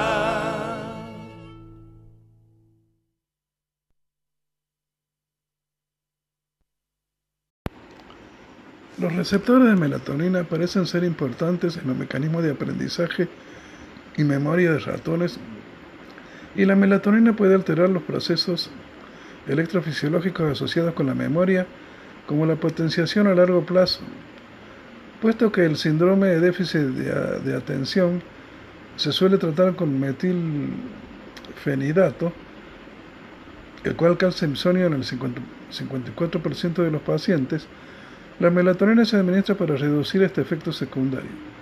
Muchos estudios clínicos indican que la suplementación con melatonina es un tratamiento efectivo contra las migrañas y cefaleas. La melatonina también ha demostrado ser efectiva contra un tipo de depresión, el desorden afectivo estacional. La melatonina influye sobre el sistema inmunológico, sida, cáncer, envejecimiento, enfermedades cardiovasculares, cambio de ritmo diario, sueño, afecciones psiquiátricas. Los cambios de ritmo están asociados al jet lag, pasajeros de viajes transoceánicos, trabajadores de turno de noche y síndrome de retraso de la hora de sueño. La melatonina se usa para combatir estos trastornos del sueño. Se ha comprobado que la melatonina reduce el daño a tejidos debido a isquemia tanto en el cerebro como en el corazón. Sin embargo, no ha sido probado en humanos. Aunque se sabe que la melatonina actúa sobre el sistema inmune, los detalles permanecen confusos. La melatonina tiene receptores en los linfocitos T, colaboradores, membrana, citoplasma y núcleo, y produce la interleucina 4, que a su vez provoca la producción de inmunoglobulina A en las células beta. También estimula a los fagocitos y a los linfocitos T citotóxicos. A concentraciones farmacológicas inhibe la formación de radicales libres en fagocitos. También si bien se sabe que, que la melatonina interactúa con el sistema inmunológico, Los detalles de esas interacciones no están claros. Un efecto antiinflamatorio parece ser el más relevante. Ha habido pocos ensayos diseñados para juzgar la efectividad de la melatonina en el tratamiento de las enfermedades. La mayoría de los datos existentes se basan en ensayos pequeños e incompletos. Se cree que cualquier efecto inmunológico positivo es el resultado de la acción de la melatonina sobre los receptores de alta afinidad, expresados en células inmunocompetentes. En estudios preclínicos, la melatonina puede mejorar la producción de citocinas y al hacer esto contrarresta las inmunodeficiencias adquiridas. Algunos estudios también sugieren que la melatonina podría ser útil para combatir enfermedades infecciosas, incluidas las virales como el VIH, y las infecciones bacterianas y potencialmente en el tratamiento del cáncer. La disminución de la secreción de melatonina acelera los procesos de envejecimiento. El timo y la glándula pineal empiezan a envejecer a partir de la pubertad. La melatonina actúa, atenúa perdón, el daño celular por radicales libres. Estimula el sistema inmune, protege el sistema cardiovascular, estabiliza los ritmos biológicos del cuerpo y estimula la producción de la hormona del crecimiento. Un experimento comprobó que la melatonina aumentaba un 20% la vida de los ratones, aunque podría ser debido a factores asociados. La hormona melatonina, capaz de modular la respuesta inmunitaria innata y adaptativa, promueve un aumento de peso de órganos inmunitarios y estimula su función a través de la activación de la proliferación celular y de mediadores inmunológicos en timo, vaso y médula ósea. Además, estimula la actividad de neutrófilos, macrófagos, células NK y modula la producción de citoquinas. Respecto a la inmunidad adaptativa, la melatonina favorece el incremento de los B y T, regula tanto la respuesta humoral como la celular por medio de la modulación de mediadores como la 5-lipogenasa o la IL-2. Se ha propuesto que la melatonina regula el sistema inmunológico al afectar las citocinas, producción de células inmunocompetentes. La melatonina mejora la producción de IL-2, IFN gamma, IL-6 por células mononucleares humanas cultivadas. Melatonina por activación de los monocitos aumenta la producción en presencia de IL-12, hace que las células TH se diferencien de las células TH1 que producen IL-2 y FN gamma y son particularmente eficaces para mejorar las respuestas inmunitarias que involucran macrófagos y otros fagocitos. La melatonina aumenta la producción de IFM gamma por las células TH1. El aumento de la actividad de las células NK por la melatonina se atribuye al aumento de la producción de IL-2 e IL-12. Los propios linfocitos humanos juegan un papel importante en la estimulación de IL-2, producción de forma autócrina o parácrina. Después del tratamiento con melatonina, aumentó la expresión génica de TGF-beta, CFB1, TNF-alfa y factor de células madre, en las células del exudado peritoneal y el nivel de expresión génica de IL-1 beta CCF1 y también se informaron TNF alfa y FN y CCF en esplenocitos. Varios estudios apoyan la acción inmunoreguladora de la melatonina sobre el sistema inmune innato del organismo. La melatonina estimula la producción de células progenitoras de granulocitos y macrófagos y tiene una acción estimulante general sobre la hematopoiesis. Los receptores de melatonina son detectables en el linaje de monocitos macrófagos y la unión de la melatonina a estos receptores estimula la producción de células GMCFU. Además de su acción estimulante sobre la producción de varias citocinas que regulan la función inmunológica, las propiedades inmunopotenciadoras de la melatonina se han atribuido a una acción directa sobre las células inmunocompetentes, por ejemplo, células de granulocitos, macrófagos, células NK y linfocitos. Estudios anteriores demostraron que el timo es un objetivo principal de la acción de la melatonina. El timo es un órgano de la juventud en los mamíferos. Sin embargo, cualquier influencia sobre el timo en la juventud tendrá efectos profundos en el sistema inmunológico de los mamíferos ancianos. Un hito, una demostración anterior, reveló que los ratones jóvenes pinelectomizados experimentaron una involución acelerada del timo. También se ha informado de la presencia de sitios de unión de melatonina en preparaciones de membranas del timo no mamíferos. Los ratones mantenidos bajo luz constante o administrados con bloqueadores beta alergénicos mostraron una disminución de la celularidad del timo y el vaso que se revirtió con la administración de melatonina exógena al final de la tarde. Finalmente han demostrado que la melatonina administrada por vía oral puede promover sustancialmente la supervivencia antiapoptosis de los linfocitos B precursores, responsables de, de inmunidad humoral, en el sitio de generación de linfocitos B, es decir, de la médula ósea. Esto indica que el tratamiento con melatonina puede aumentar la supervivencia de las células B maduras, que son los elementos funcionales de la inmunidad humoral. La melatonina mejora la inmunidad tanto humoral como mediada por células. La administración de melatonina a ratones normales inmunodeprimidos elevó las respuestas de anticuerpos in vitro e in vivo. El efecto inmunopotenciador de la melatonina implica péptidos opioides. La melatonina estimula las células TH para que secreten péptidos opioides que tienen efectos reguladores en una gran variedad de células inmunes. Según Nelson y Drazen, la melatonina es parte de un sistema fisiológico complejo que coordina los procesos reproductivos inmunológicos y otros procesos fisiológicos para hacer frente a los factores estresantes energéticos durante el invierno. Los estudios en aves también indican que la melatonina estimula las respuestas tanto celulares como morales y que la respuesta involucra a opiáceos intermedios. La función inmunoestimuladora de, la melatonina se ejerce principalmente sobre las células TH y sobre los precursores de, de los linfocitos T. Existe la posibilidad de que la melatonina pueda actuar como un autocoide en la médula ósea, como lo demuestra la demostración de la síntesis de melatonina en las células de la médula ósea en ratones y humanos. La función inmunoestimuladora de, la melatonina se ejerce principalmente sobre las células TH y sobre los precursores de los linfocitos T. Existe la posibilidad de que la melatonina pueda actuar como un autocoide en la médula ósea, como lo demuestra la demostración de síntesis de melatonina en células de la médula ósea en ratones y humanos. La existencia de sitios de unión de melatonina específicos en las células de linfoides proporciona evidencia de un efecto directo de la melatonina en la regulación del sistema inmunológico. Mediante el uso del antagonista de melatonina 2 se han caracterizado sitios de unión de alta afinidad y una vía de transmisión de señales para la melatonina en linfocitos humanos. La melatonina también contrarrestó el efecto inhibidor de la prostaglandina 2 sobre la producción de IL-2 en linfocitos humanos a través de su receptor de membrana MT1.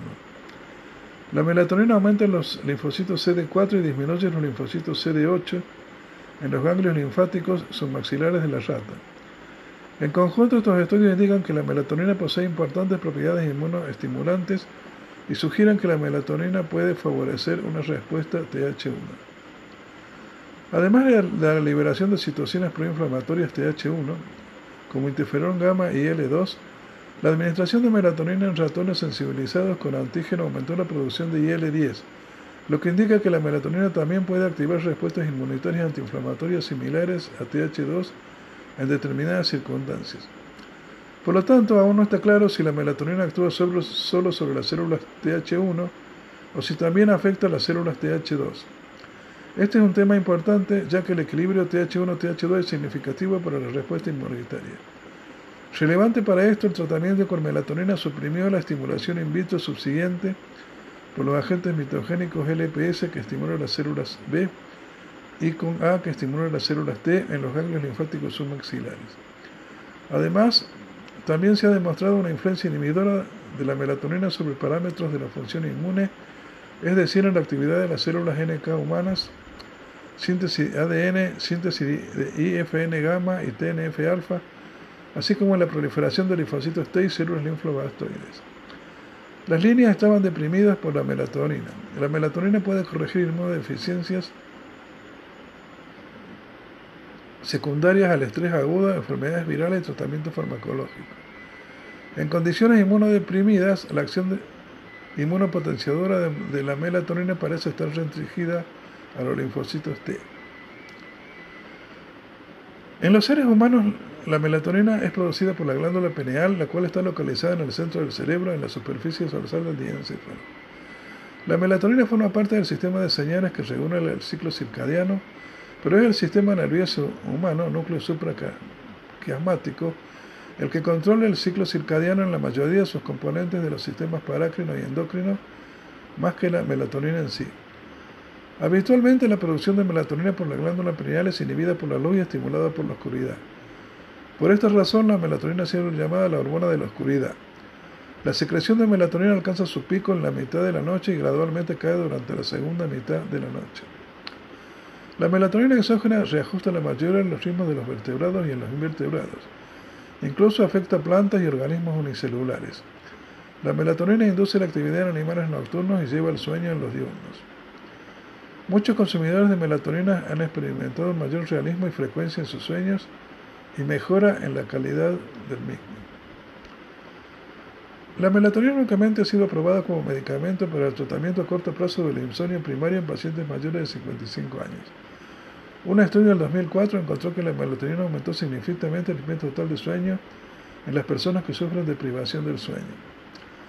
Para muchos tipos de trastornos de sueño, la melatonina no es eficaz. Un análisis del 2006 demostró que a pesar de que es seguro para el uso a corto plazo, tres meses o menos, no hay evidencia de que la melatonina sea efectiva en el tratamiento de trastornos secundarios del sueño o los trastornos del sueño que acompañan a la restricción del sueño, como el desorden de sueño por turno de trabajo. En un estudio del 2005, los investigadores concluyeron que, si bien hay una cierta evidencia que sugiere que la melatonina es efectiva en el tratamiento del síndrome de la fase del sueño retrasada, hay pruebas que sugieren que la melatonina no es eficaz en el tratamiento de la mayoría de los trastornos del sueño primarios a corto plazo, cuatro semanas o menos. La melatonina exógena tomada al anochecer es, junto con la fototerapia, uno de los tratamientos que se han empleado para el síndrome de la fase del sueño retrasada y el trastorno por vigilia-sueño diferente de 24 horas. En estos trastornos del sueño, los ritmos circadianos del sujeto no están sincronizados con el ciclo ambiental. Por otra parte, la melatonina parece tener algún uso contra los trastornos del sueño relacionados con la alteración del ritmo circadiano, como el jet lag y los problemas de personas que trabajan en turnos nocturnos. La melatonina reduce la latencia del inicio del sueño, sobre todo en las personas con síndrome de la fase de sueño retrasada, más que en las personas con otro tipo de insomnio. La melatonina ha sido estudiada como tratamiento potencial al reflujo gastroesofágico, enfermedad de Alzheimer, cáncer, trastorno de la inmunidad, enfermedades cardiovasculares, depresión, trastorno afectivo estacional, afectivo, perdón, trastorno del sueño del ritmo circadiano, disfunción sexual e insomnio en los ancianos. Liberando de manera prolongada la melatonina ha mostrado buenos resultados en el tratamiento del insomnio en los adultos mayores. Puede mejorar la desalineación circadiana y el trastorno afectivo estacional. Afectivo, otra vez, perdón.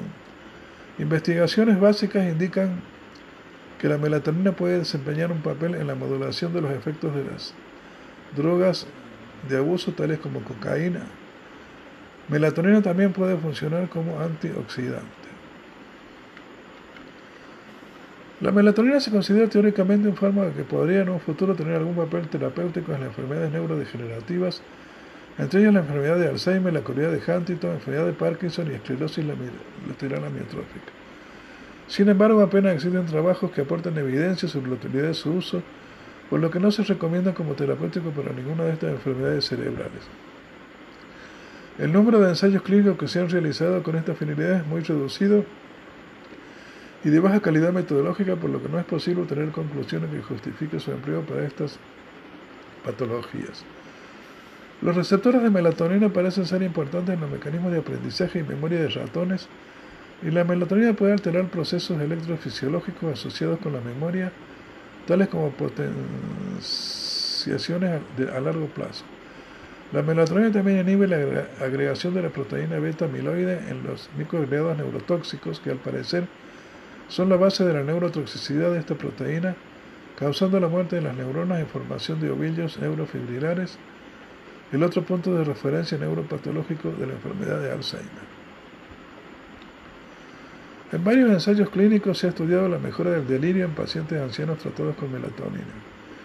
Aunque en algunos de ellos se han obtenido resultados positivos, es precipitado afirmar que la melatonina puede utilizarse para tratar personas con delirio. Sería necesario para ello realizar estudios más amplios y con mayor número de pacientes.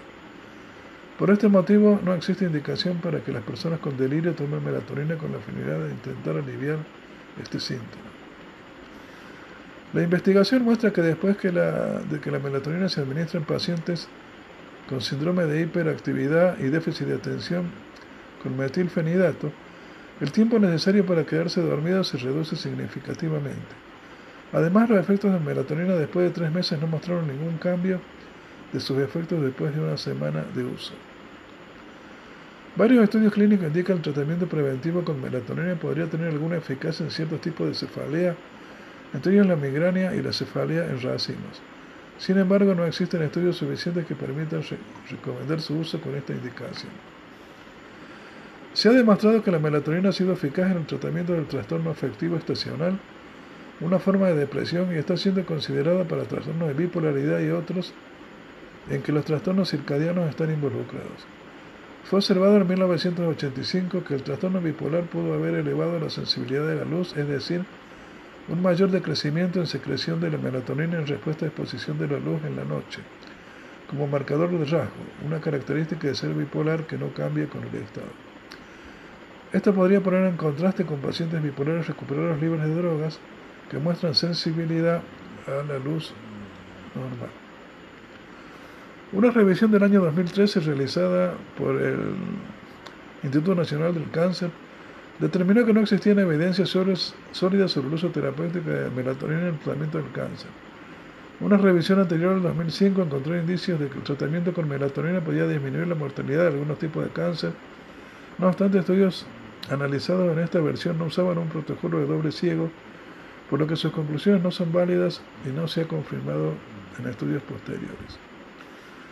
Los niveles de melatonina en la bilis son mucho más altos que los existentes en la sangre. La existencia de melatonina en la bilis podría ser muy importante para prevenir el daño oxidativo causado al epitelio de las vías biliares y el intestino delgado por los ácidos biliares. La melatonina está implicada en el metabolismo de la energía y en el control de peso corporal en los animales. En varios estudios con animales se ha comprobado que los suplementos de melatonina en el agua potable reducen el peso corporal y la grasa abdominal en ratas de laboratorio. El efecto de la pérdida de peso no exigía a los animales a comer menos y ser más activos físicamente. Este efecto podría deberse a un aumento en la tasa metabólica basal mediante la estimulación de la termogénesis. Por otra parte, la melatonina podría facilitar la transformación de la grasa blanca en grasa parda. No obstante, debe tenerse en cuenta que se trata de trabajos de investigación realizados con ratas de laboratorio y no pueden extrapolarse a humanos, por lo que no se recomienda realizar tratamiento con melatonina con la intención de disminuir el peso o controlar la obesidad. Estudios en animales y humanos han demostrado que la melatonina como potencialmente radioprotectora. Por otra parte, es un protector más eficiente que la amifostina, un agente comúnmente usado para este propósito. Se cree que el mecanismo de la melatonina en la protección contra la radiación ionizante para, involucrar basura de los radicales libres se estima que casi el 70% del daño biológico causado por la radiación ionizante es atribuible a los radicales libres, especialmente el radical hidroxilo que ataca el ADN, las proteínas y las membranas celulares. La melatonina ha sido sugerida como un agente radioprotector con las ventajas propuestas de ser ampliamente protectora, fácilmente disponible, por vía oral, oral autoadministrada y sin efectos secundarios conocidos. Algunos estudios médicos que implican pacientes adultos indican que la melatonina puede ser beneficiosa en el tratamiento del tinnitus. La melatonina está disponible como fármaco de liberación prolongada y es un fármaco de prescripción. Se comercializan comprimidos que contienen 2 miligramos de melatonina y en ensayos clínicos han demostrado que en pacientes mayores disminuye la latencia del sueño, tiempo que tarda en quedarse dormido, mejora la calidad del sueño y la funcionalidad diaria. La melatonina se libera gradualmente durante 8 o 10 horas, mimetizando el perfil de la secreción endógena de melatonina. La Agencia Europea del Medicamento ha aprobado la melatonina en comprimidos de 2 miligramos para pacientes de 55 años o mayores como monoterapia para el tratamiento a corto plazo, hasta 13 semanas de insomnio primario caracterizado por un sueño de baja calidad. Otras agencias de países que han aprobado el fármaco son Eh, Australia, Suiza, Corea del Sur e Israel.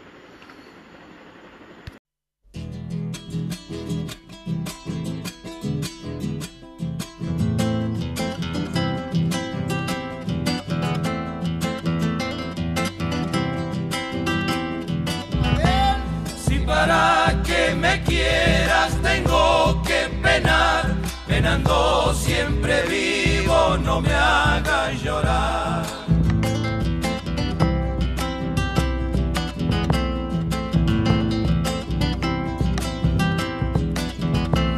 Que llanto trae más llanto, mi flor de jaguar, en se ha vuelto mi alma espinas no más.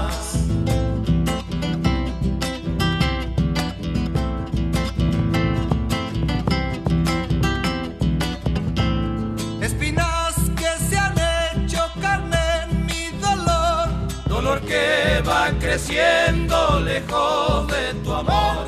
Amor que nos juramos ni te acordarás, campesina de Otumpa, Florcita y Chaguar.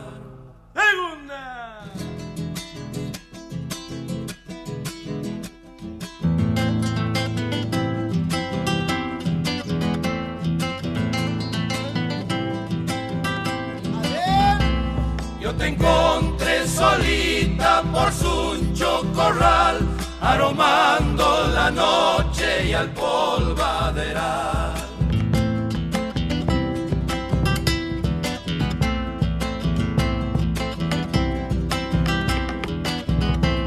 Bordonosa la luna te vino a buscar, con el violín del viento saliste a bailar.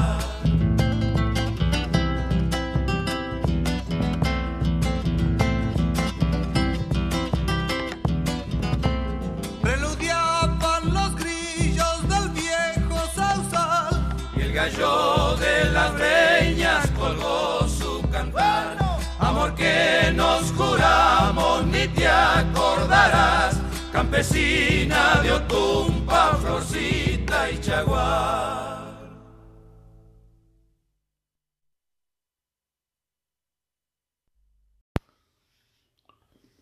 Crimea es una península del este de Europa ubicada en la costa septentrional del Mar Negro. Se localiza al sur del Oblast ucraniano de Gerson, al que está unida por el istmo de Perekop, y al oeste del krai ruso de Krasnodar, al cual se une artificialmente por medio de un puente construido en el 2018 que pasa sobre el estrecho de Kerch. La península limita al noreste con el mar de Azov. Tiene una superficie de 27.000 kilómetros cuadrados. En la actualidad es políticamente un territorio disputado entre Rusia y Ucrania. El imperio ruso conquistó la península en 1774 en la guerra turco-rusa y la incorporó al Kanato de Crimea para ser integrada en el imperio en 1783. En la era soviética, la administración de la península pasó de la RSFS de Rusia a la RSS de Ucrania y tras la disolución de la Unión Permaneció en la Ucrania postsoviética, estableciéndose una república autónoma en la península, así como un régimen especial para la ciudad de Sebastopol, administrada directamente por el gobierno central ucraniano durante 24 años. En marzo del 2014, tras una crisis de intervención militar rusa, la península se incorporó a Rusia como sujeto federal, la República de Crimea, mientras que Sebastopol lo hizo como una ciudad federal tras un referendo sobre el estatus político que, a excepción de Bielorrusia, no ha sido reconocido por la comunidad internacional. Desde el 21 de marzo del 2014, la península conforma para la legalidad rusa el Distrito Federal de Crimea, mientras que para Ucrania y parte de la comunidad internacional, la península se encuentra bajo ocupación militar. Desde que Moscú se anexó Crimea en el 2014, las tensiones entre ambos países se han incrementado por el acceso al Mar Negro y al Mar de Azov. Orígenes. Antiguamente Crimea era conocida por los griegos como Chersonesos Tauriki, nombre que se latinizó a Chernonesus Taurica.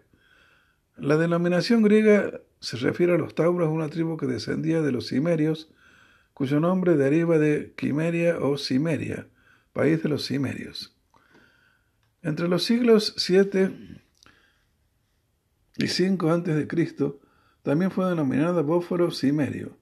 Los griegos milesios colonizaron el territorio y fundaron muchas ciudades y pueblos que se unieron en el año 438 a.C. para formar el reino del Bósforo. En el 114 a.C., el reino aceptó la jefatura de Mitrídates VI Europator, el rey de Ponto, como protección contra las tribus escitas. Durante casi tres siglos después de la derrota de Mitrídates por los romanos, Crimea estuvo bajo la soberanía nominal de Roma. Los godos conquistaron la región en el 250 después y establecieron durante la Edad Media el reino de Godnia, con capital en la ciudad luego llamada por los tártaros Esqui-Kermen, a poca distancia de Sebastopol. A la invasión goda le sucedieron la de los hunos, alanos, ávaros, házaros, pechenegas, varegos, romanos de Oriente, Kipchak y genoveses, que se fueron produciendo durante casi un milenio. Durante la Edad Media destacó un estado que era la continuidad del Gonia, aunque fuertemente influido por los bizantinos, el cristiano principado de Teodoro. Más adelante gran parte de su territorio quedarían ocupados por el tártaro y el musulmán Canato de Crimea. En 1475 la península fue invadida por el Imperio Otomano. Independencia y anexión en Rusia. Como resultado de la victoria rusa sobre los turcos en la guerra ruso-turca, el 21 de julio de 1774 Rusia y Turquía firmaron el Tratado de Kokokainarka, porque, por el que el Imperio Otomano reconocía la independencia de un reducido canato de Crimea. Sin embargo, la vida de este estado satélite fue efímera y en 1783, aprovechando la excusa de la guerra civil, la zarina Catalina II destituyó al último Khan, Sain Hirai, por lo que Crimea pasó a formar parte del Imperio ruso como provincia de Táurida. Crimea fue el escenario en 1854 y 1853 de la Guerra de Crimea, que enfrentó a Rusia por una parte y a una entente británica, francesa, turco, otomana y piamontesa por la otra. Tras la Revolución de 1917, con la Revolución Rusa, los tártaros de Crimea proclamaron su independencia del Imperio Ruso, aunque en los años sucesivos y mientras duró la Guerra Civil Rusa, 1917-1920, el control político y militar del territorio cambió de manos en diversas ocasiones, sucediéndose gobiernos y administraciones de distinta índole y determinación, todos ellos efímeros. En los años finales de la Guerra de Crimea, se convirtió en el último bastión del ejército blanco en el sur de Rusia. Crimea soviética. Tras la victoria de los bolcheviques en 1921, Crimea se convirtió en la República Autónoma para los tártaros dentro de la Unión de Repúblicas Socialistas Soviéticas, como parte de la República Socialista Federativa Soviética de Rusia, con el nombre de República Autónoma Socialista Soviética de Crimea, de la República Socialista Federativa Soviética de Rusia.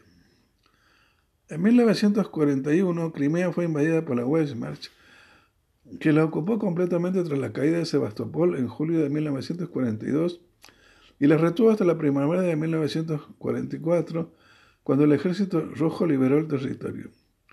Stalin acusó a los tratos de Crimea de colaborar con sus ocupantes nazis, por lo que se llevaron a cabo deportaciones masivas a Asia Central, proceso conocido como Surgum por los propios tártaros.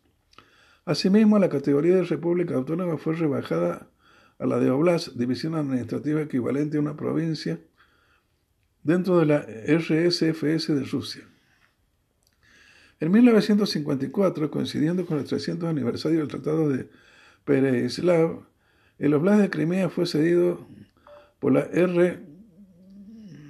RSFS de Rusia a la vecina RSS de Ucrania, de acuerdo con la resolución de la sesión específica del Presidium del Soviet Supremo de la Unión Soviética en que la sesión fue aprobada por unanimidad. La imposibilidad de suministrar agua a la península de la RSFS de Rusia fue uno de los motivos expuestos por la RSFS para que la península formara formar parte de la RSS de Ucrania. Entre 1961 y 1971, la Unión Soviética construyó el canal de Crimea del Norte con el fin de abastecer de agua a la península. Durante la disolución de la URSS de 1991, Crimea se convirtió en un foco de tensión entre Rusia y Ucrania. Tras un referendo llevado a cabo el 20 de enero de 1991, la RASS de Crimea fue restablecida el 12 de febrero dentro de la RSS de Ucrania. En agosto del mismo año, Ucrania declararía su independencia. En el año 1992, el Soviet Supremo de Rusia aprobó una resolución que anulaba la transferencia de 1954 de Crimea a Ucrania. El 5 de mayo, el Consejo Supremo de Crimea proclamó la independencia y transformó la región en una república, tras la celebración del referéndum el 2 de agosto, y aprobó la primera constitución de Crimea. A pesar de estas presiones políticas, el gobierno ucraniano insistió en retener la región dentro de la estructura administrativa de Ucrania. El 13 de mayo de 1992, el Parlamento de Ucrania reguló la declaración de, independencia de Crimea. En junio de 1992 se llegó al acuerdo de, de autonomía de la región que se constituyó en República Autónoma.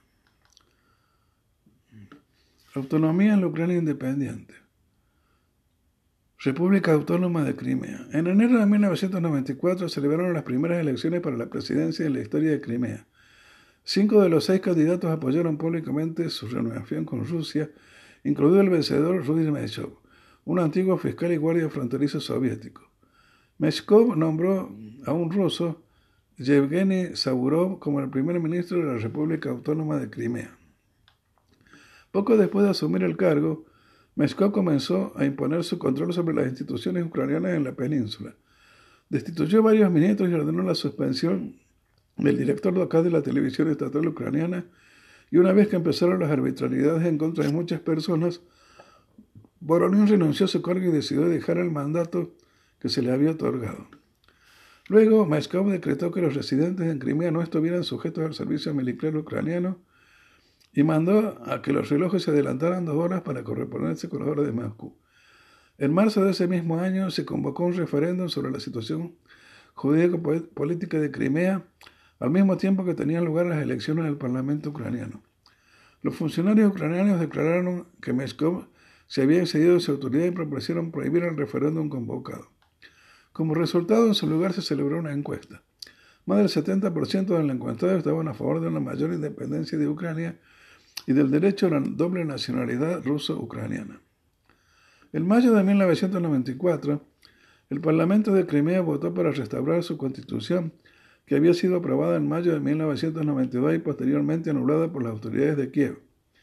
Y en septiembre de 1994 se escribió un nuevo texto constitucional.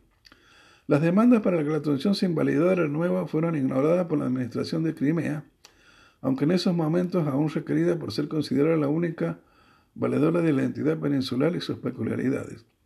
Asiento no haya se le obtenía sin fisuras la opinión pública mayoritaria peninsular, quizá por una mala entendida identificación gobierno, estado en un, en un desconocido juego político en democracia real, un peligroso juego de resistencia mezcó popularidad. En marzo de 1995, mediante el dictamen del Tribunal Supremo de Ucrania, se anuló la constitución de Crimea y se abrió la presidencia autónoma. En abril, el entonces presidente ucraniano Leonid Kuchma asumió el control directo del gobierno de la República Autónoma. Los esfuerzos de los secesionistas sufrieron un duro revés en los comicios locales celebrados en junio y julio de ese año. A partir de ese momento, Kuzma inició el proceso mediante la firma de varios decretos por el que Crimea pasaba a estar bajo el control directo del presidente ucraniano. En octubre de 1995, el Parlamento de Crimea adoptó una nueva constitución que no fue reconocida por las autoridades ucranianas hasta abril de 1996. La nueva constitución de Ucrania, finalmente aprobada en junio de 1996, permitía al legislativo crimeo mantener un alto grado de autonomía. No obstante, se le prohibía elaborar cualquier tipo de legislación que entrara en conflicto con el articulado de la ley suprema ucraniana. Entre tanto, unos 250.000 tartas de Crimea habían sido deportados bajo el régimen de Stalin y fueron regresando a Crimea desde 1991. La carencia de viviendas adecuadas por los repatriados y la denegación de la ciudadanía ucraniana fueron los principales problemas a los que tuvieron que enfrentarse a su vuelta. Crisis de Crimea, posterior anexión a la Federación Rusa y actualidad. Como resultado de la revolución ucraniana del 2014 y la subsiguiente anexión a Rusia, la soberanía de la península se encuentra en disputa entre Rusia y Ucrania.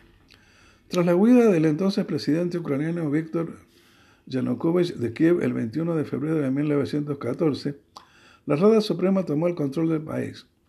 Sin embargo, en Crimea, tropas no identificadas tomaron las sedes administrativas y bases militares y designaron a un ruso étnico como nuevo alcalde. Cabe mencionar también que aparecieron en la parte septentrional de Crimea, en la punta de tierra de Arabat, que geográficamente es parte de la península de Crimea, pero políticamente pertenece a los Vlad de Gerson. Las tropas se retiraron en diciembre de 2014. El 11 de marzo del 2014 tuvo la declaración de la dependencia de Crimea y Sebastopol, por lo que se constituyó la República de Crimea. Tras el referéndum del 16 de marzo, el que se impuso por mayoría la anexión de la península a Rusia, el Parlamento de la República de Crimea votó con 85 votos a favor y la península se unió formalmente a Rusia el 18 de marzo. No obstante, el gobierno ucraniano reclamó que el acto era ilegal y violaba su constitución, lo que la mayor parte de la comunidad internacional reconoció como una violación a la integridad territorial ucraniana. Bielorrusia es el único país, aparte de Rusia, que considera la península como territorio ruso. En la actualidad, la península está organizada en dos sujetos federales administrados por Rusia, la República de Crimea y la Ciudad Federal de Sebastopol. Ucrania solo administra efectivamente la parte de la punta de la tierra de Arabat y el mar de Sivach. Sin embargo, sigue considerando Crimea parte integral de su territorio en calidad de República Autónoma de Crimea. En julio del 2015, el primer ministro ruso Dmitry Medvedev declaró que Crimea se había integrado totalmente a Rusia. Cada 18 de marzo del 2014 la aprobación celebra la elección a Rusia. El expresidente de Ucrania, Petro Poroshenko, ha reiterado a Rusia que desea que Crimea vuelva a la soberanía ucraniana. ¡Primera!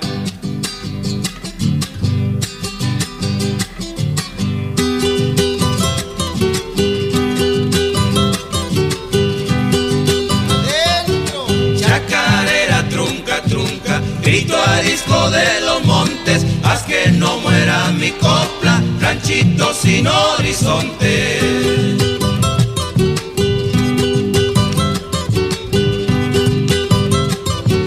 Taloneando mi burrito, voy medio los quebrachales, mi cajita vidalera, hecha chispa en carnavales.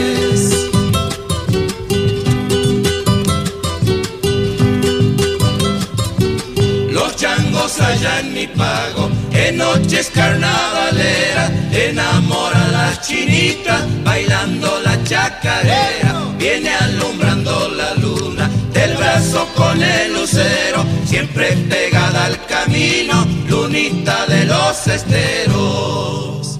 Allá va la otra.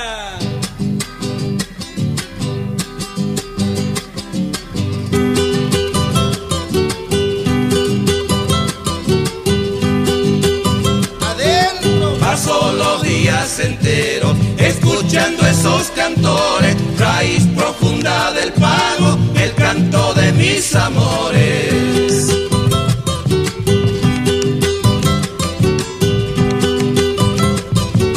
Dale lunita, alumbrame, ya se va la chacarera, la misma que me acompaña desde Chango hasta que muera.